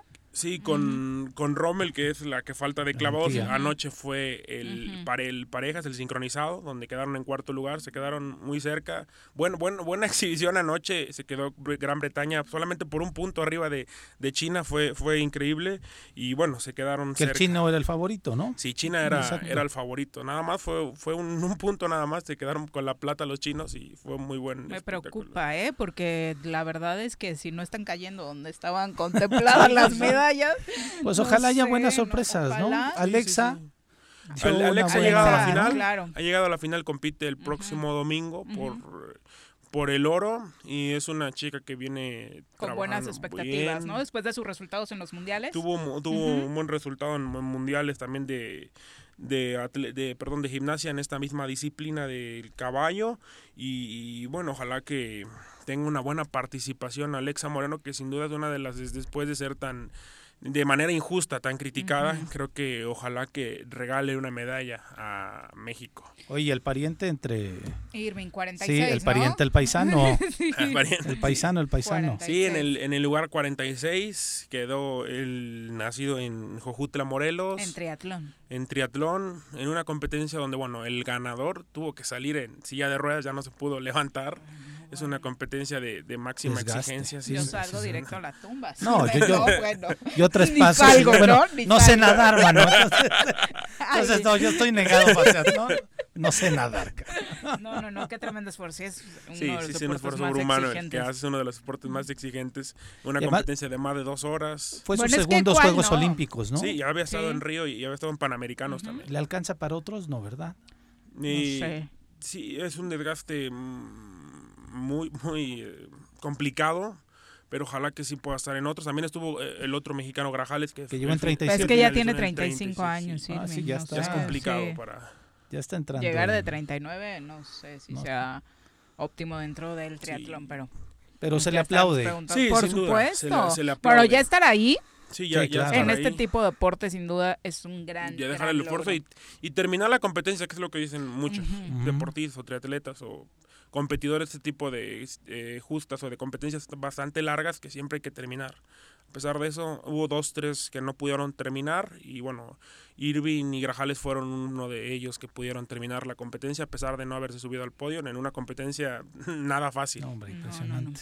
pues mi querido Bruno, muchas gracias por acompañarnos. Muchas gracias, Viri, Pepe. Y por la información. Muy buenas tardes. Ya nos vamos, Pepe, muchas gracias. Saludos, muchas por gracias. Por estar por acá con nosotros. Que tengamos buena semana. Ojalá que así sea, porque el pronóstico, bueno, ya seguramente muchos de ustedes sabrán, se están poniendo las cosas bastante complicadas con el tema de el traslado de la basura. Sí, un tema complicado que lo tenemos que ver de todas las aristas. No nos conviene a nadie en Cuernavaca que llevamos una crisis de basura. ¿O le convendrá a alguien? No sé, tal vez, o sea, por eso también te digo, hay que verlo de diferentes aristas, hay que ver qué es lo que está sucediendo allá, porque eh, entendemos nosotros, la información al menos que tenemos es que desde inicios de año empezó el funcionamiento del relleno sanitario, la, basura se estaba llevando sin ningún problema a, este relleno sanitario en Cuernavaca también, y este curiosamente que después del proceso electoral, cuando estamos en estos reacomodos de las autoridades, están surgiendo unos grupos que ahora están muy preocupados con el tema del medio ambiente, que el tema del medio ambiente tiene que ser importante, sí, pero hay que ver si realmente este, esa es, la motivación. Principal, ¿no? Pero ya le dedicaremos tiempo, por supuesto. Que tengamos tranquilidad en Cuernavaca y que no haya crisis de basura. Que eso es lo más importante para todos los que vivimos acá. Muchas gracias por acompañarnos. Linda tarde, buen provecho. ¡Uy! ¡Se acabó! Pues así es esto. Esta fue la revista informativa más importante del centro del país. El Choro Matutino. Por lo pronto, love.